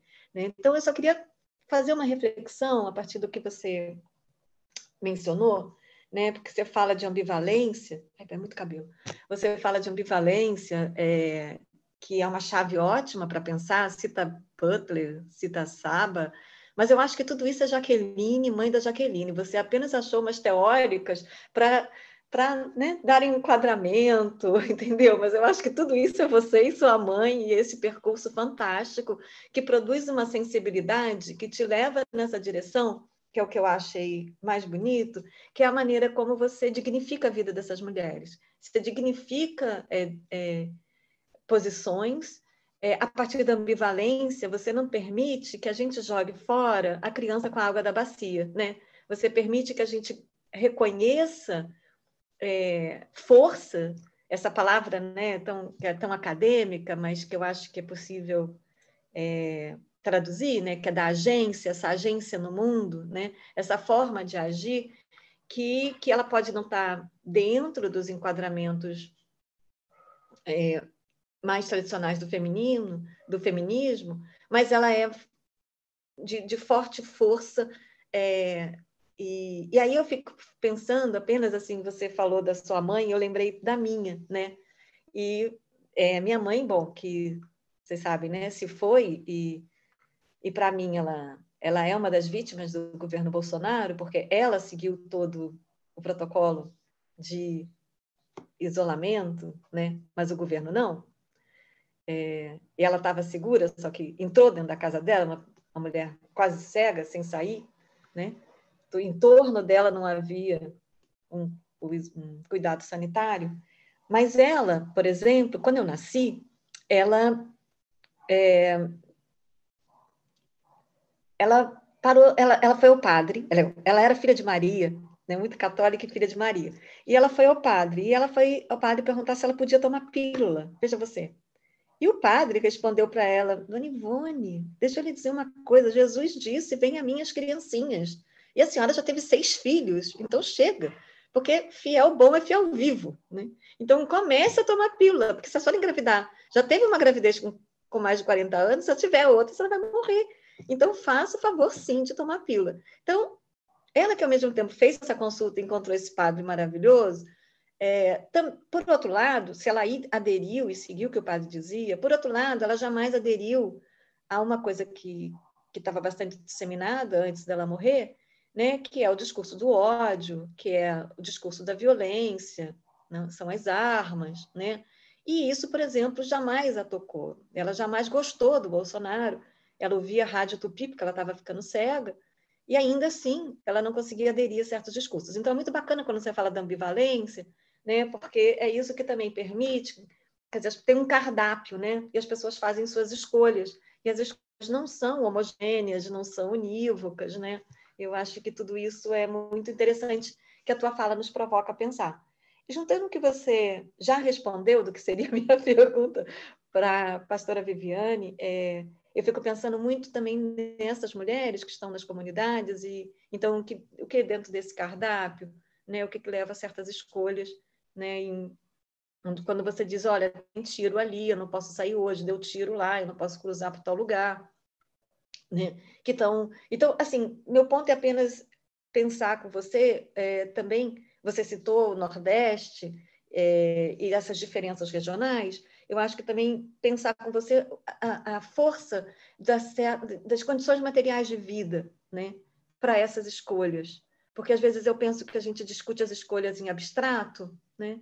Mas a gente vive em comunidades tradicionais, a gente vive em situações concretas, a gente tem uma vida cotidiana, né? Eu não sei se certos valores fazem abstratos fazem sentido, né? Pensando a Cris falou, né, da, da experiência corporal, dessa da experiência de você viver, talvez uma resposta que venha através do corpo e que te dê uma força, né, numa certa para um certo percurso, para uma, uma certa circulação.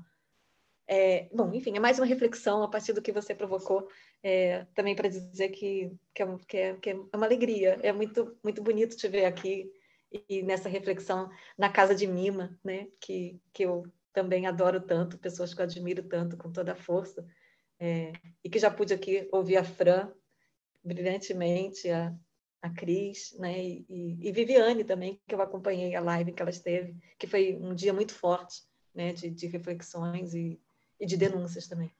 É isso.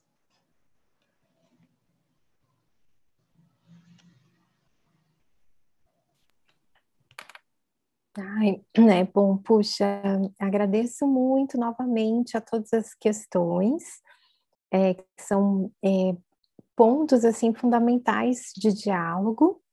Vou começar pela questão colocada pelo Luiz, né, por essa coisa mesmo que eu acho que talvez envolva a gente a pensar a noção de estratégia de poder, né? E, e como é que essas questões se colocam.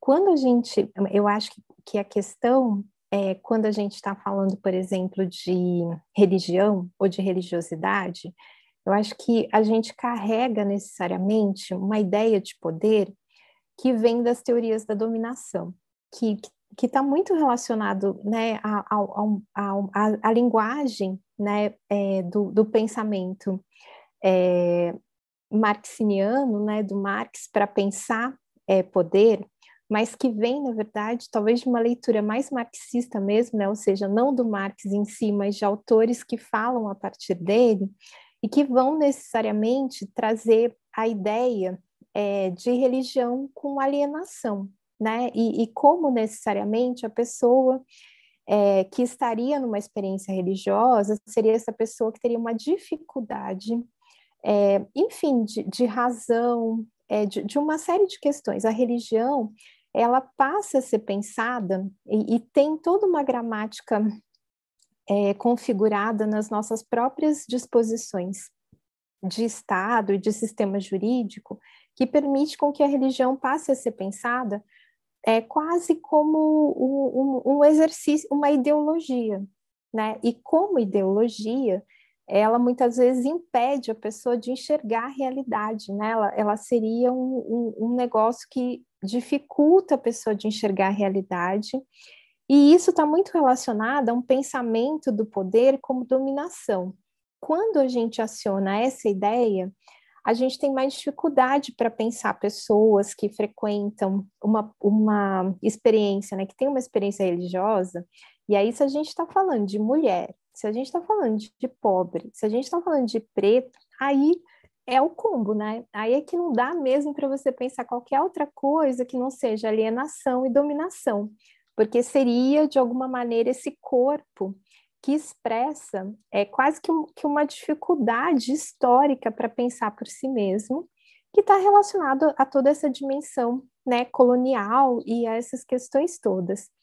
É, eu acho que um exercício né, que, que, que, que essa ideia né, de, de um agir, de olhar para essas agências, ajuda a gente a pensar, é entender realmente esse poder como algo para além da dominação, e como uma experiência que, dentro da sua ambivalência, ela está sempre sendo conjugada entre momentos em que você se submete e momentos em que você resiste, né? Que é o que vai configurar essa própria ideia de sujeito e a noção de resistência para esse sujeito.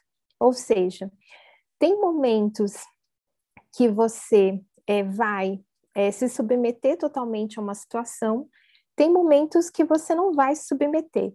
E a sua composição enquanto pessoa, ela se constituiria um pouco a partir dessa dinâmica de ambivalência que ela é cotidiana, né? É, acho que é, esse, esse ponto ele é um ponto é, bem interessante assim para a gente pensar, porque acho que ele ajuda a gente a, a olhar né, para essa, vamos dizer, para essa movimentação e entender o quanto essa movimentação ela não é estática, né? Ela é o tempo todo, ela está o tempo todo sendo, enfim, é, é, pensada, articulada, limitada, atravessada, enfim, todas essas coisas eu acho que elas são fundamentais. E acho que isso, é, pensando essa ideia de poder, que não é dominação, ajuda a gente, por exemplo, já a ligar com a questão que a Raquel colocou, que é sobre é, pensar as mulheres no, na, numa denominação pentecostal super importante no Brasil, como é o caso do Evangelho Quadrangular, né? Que é a denominação, por exemplo, de nascimento da Damares, né? Foi na Igreja do Evangelho Quadrangular que Damares cursou teologia, se tornou pastora, né? E é de fato uma igreja super importante na formação de lideranças de mulheres que assumem o pastorado, né? O, o poder eclesiástico das igrejas. E, a, e, a, e, juntar um pouco com o que a Jacira também está pedindo sobre essa coisa das mulheres pastoras, né? De como é que a gente entende isso.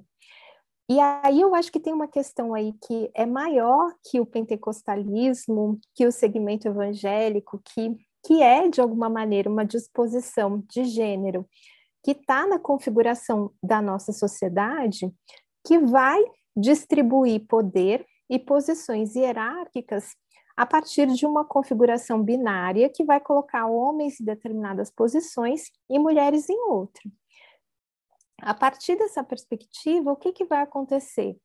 Quanto mais, enfim, quanto maior, mais conhecida e mais poderosa for a denominação, mais homens na liderança ela tem que ter. Porque ela vai ter mais dificuldade, né? Onde é que estão as mulheres? As mulheres, elas estão nas, nas pequenas igrejas, né? E isso não é só uma configuração que vem da teologia pentecostal.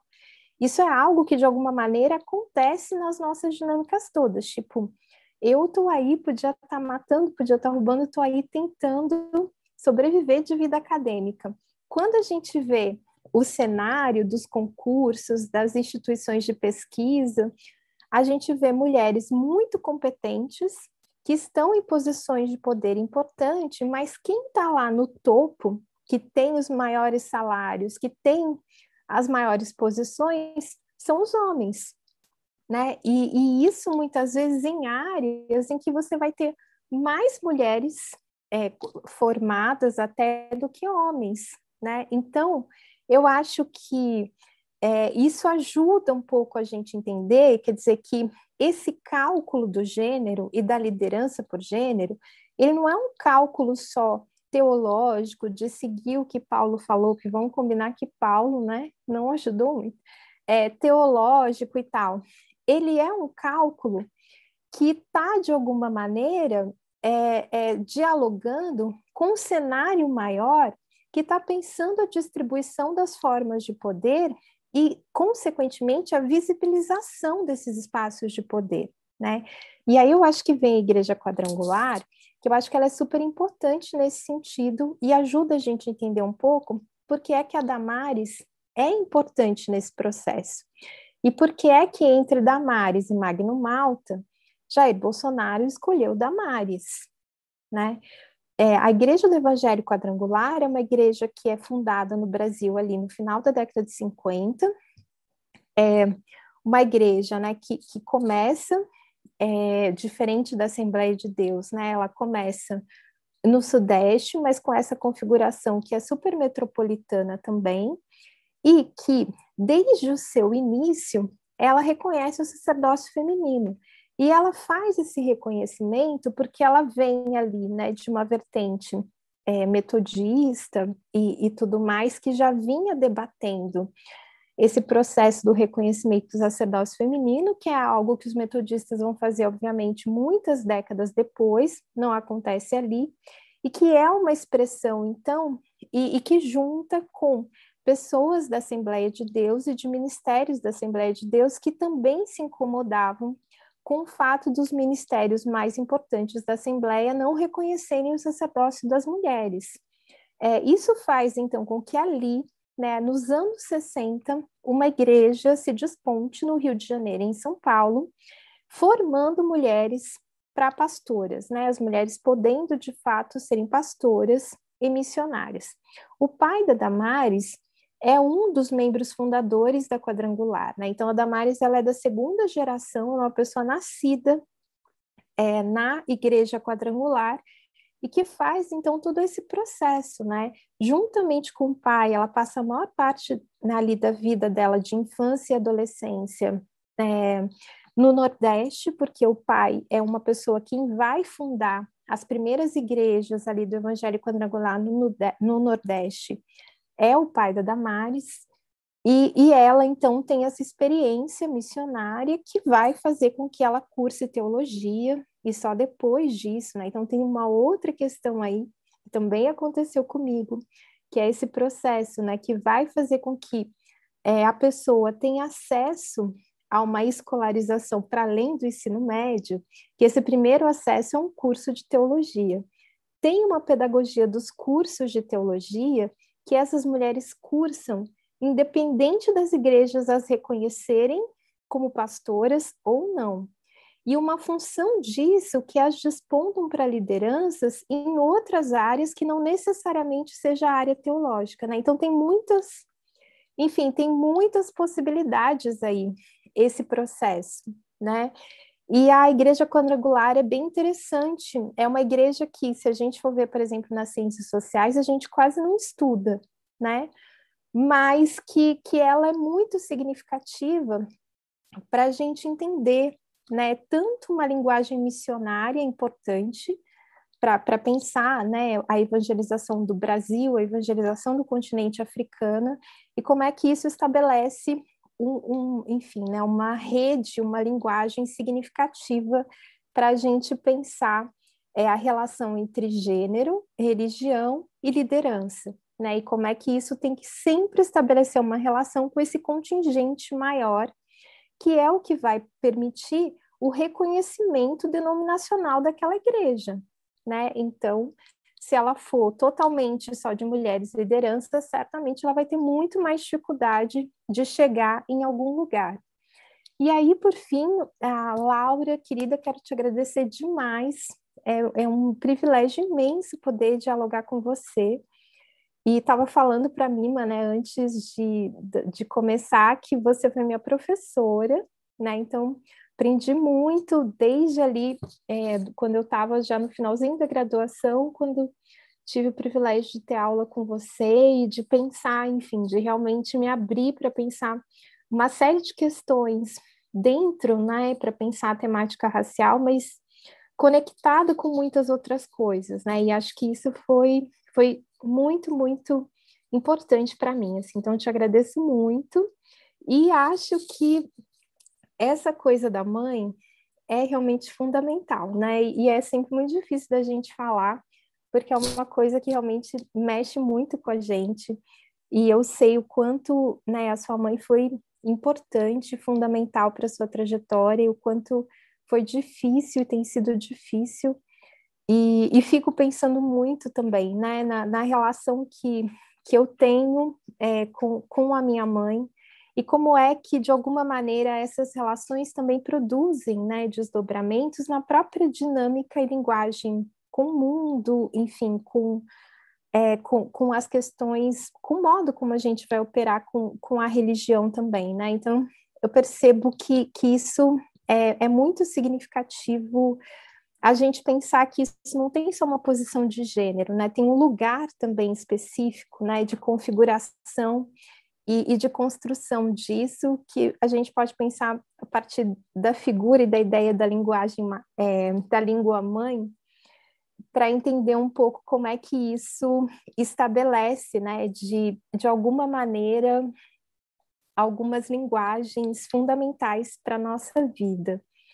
E você contando a história da sua mãe e, e a coisa toda do, do anticoncepcional, e eu fiquei não só né, pensando em coisas que, que atravessam a minha vida e a relação da minha mãe, e coisas que eu fiquei vendo né, durante esse, esses anos com essas interlocutoras, é, nesse processo né, de, de relação, principalmente né, no caso que foi o caso da Igreja Universal, que foi uh, realmente essa relação que eu acompanhei mais é, por, por muito mais tempo, né, e o quanto né? Eu acho que de, que de alguma maneira, é, eu acho que, que o, o que talvez seja fundamental para a gente, eu acho que pensar, né, e, e amadurecer e colocar talvez como perspectivas de diálogo, é, seja essa questão é, da gente realmente entender que a gente não sabe necessariamente por que cargas d'água,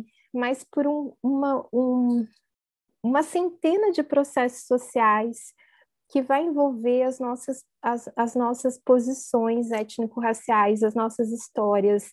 A, a, se a gente está no Sudeste, se a gente está no Nordeste, se a gente está no Norte, é, as diásporas familiares que vão fazer, que vão colocar é, a religião e a religiosidade como um lugar produtor de subjetividade e de uma subjetividade que está atravessada por uma reflexividade, que é essa necessidade de você desenvolver uma relação religiosa que não necessariamente é, possa ser lida ou que você a perceba como uma relação que te aliene, né?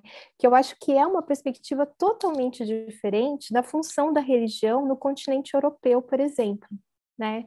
E acho que essa é uma, é uma experiência muito latino-americana e, e que de alguma maneira é muito forte no Brasil e que necessariamente eu percebo o quanto dentro dessa configuração é interessante a gente pensar é, como é que olhar para as mulheres ajuda a gente a entender isso, né? Talvez porque fazendo esse caminho a gente vai estar tá olhando necessariamente para esse corpo que, né, dentro de todos os corpos de um sistema colonial sofreu descrédito, esse sofreria muito mais, né, considerando né, é, o, a, a posição necessariamente que ocupa e todas as dimensões interseccionais que, que o colocam, né, que o cortam. Então, eu acho que, fundamentalmente, é, eu acredito que a coisa mais importante que a gente precisa fazer é pensar, seja na, nas nossas experiências e pesquisas acadêmicas, seja nas nossas experiências enquanto movimento, enquanto ativistas das nossas causas, é de pensar como é que a gente faz para conseguir reconhecer essas agências é, e, e, desenvolver possibilidades de diálogos com elas, né? Antes de, de gerar pré, enfim, pré-ideias, pré né? Pré-fundamentos.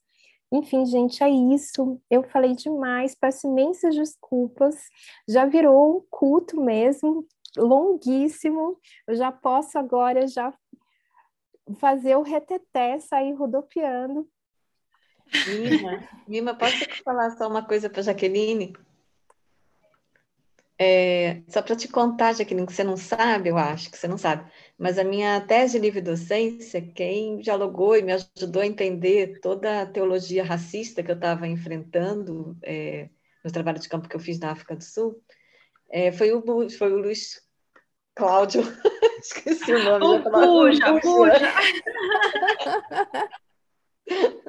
foi ele que me ajudou um pouco a lidar ali com, com toda é, a dificuldade né, de, de, de, de pensar, é, por um lado, o humanismo, né, e, por outro lado, o belicismo racista desse grupo da extrema-direita branca sul-africana que eu, que eu estudei. Então, eu acho que vocês também vão ter muito para dialogar, porque Ai, a casa de mim é o máximo. Ai, com certeza, eu fico muito, muito feliz. Olha, Jaqueline, você vai ter que voltar aqui, porque tem mais coisas que eu queria saber, que eu queria dialogar, importância em tantas áreas sociais que as igrejas é, atuam nesse país, né? E, e, quanto o país necessita dessas, dessa, desse apoio da igreja nas assistências sociais, que é um, vai ficar para um próximo para uma próxima vez, né? Porque já são realmente duas horas e e meia, quase que nós estamos aqui conversando, e mas eu, eu, eu ficaria muito mais, porque é uma delícia esse assunto, e são tantas coisas que a gente dá tempo para discutir a respeito disso, e vai ficar com gostinho de quero mais, gente. Eu, eu espero que Jaqueline possa voltar aqui outra vez, espero que a experiência tenha sido prazerosa para ti também. Foi, foi maravilhosa. Imagina, eu só tenho a agradecer com certeza eu volto com todo prazer e foi uma experiência maravilhosa. Assim, quero muito agradecer pelo diálogo, tanta gente querida que eu amo, que eu pude ver, gente que eu não conheço, mas fiquei conhecendo hoje, vocês. Quero só agradecer mesmo, foi maravilhoso. Eu, eu também agradeço demais a sua disponibilidade, agradeço demais todas essas pessoas maravilhosas que estão aqui, que já vieram aqui na casa de mim, mas, gente, corre aí, no playlist da minha, da minha página que você vai ver lá, Francis Só celebridades, só celebridades. Só as estrelas, a Cris Serra, a Vivi, que vem, Vivi, Vivi tá voltando aqui para o mês, no primeiro, primeiro sábado do mês de julho, a Vivi vai estar tá aqui, brindando a gente também com a sua pesquisa, com seus saberes. É, esse mês é um mês de celebração do primeiro aniversário da Casa de Mima, é um bebê a Casa de de mim, mas é uma casa muito, muito gostosa que me faz muito feliz. E eu só tenho a agradecer você, Jaque, cada um de vocês que estão aqui nessa sala, os outros que estão no YouTube, como eu já disse anteriormente, se não fossem vocês aqui acompanhando, não teria a menor graça, não, tá, não faria o menor sentido. Muito obrigada, gente. Uma boa noite. Depois compartilhe esse vídeo para que outras pessoas possam assistir, porque eu mesmo vou ter que assistir mais algumas vezes. Tem muita informação hoje preciosa. Obrigada, Jaque. Obrigada, Imagina, obrigada. Um beijo imenso em vocês, viu? Ai, sinto um abraço aí, gente. Boa Com noite. certeza. Boa noite.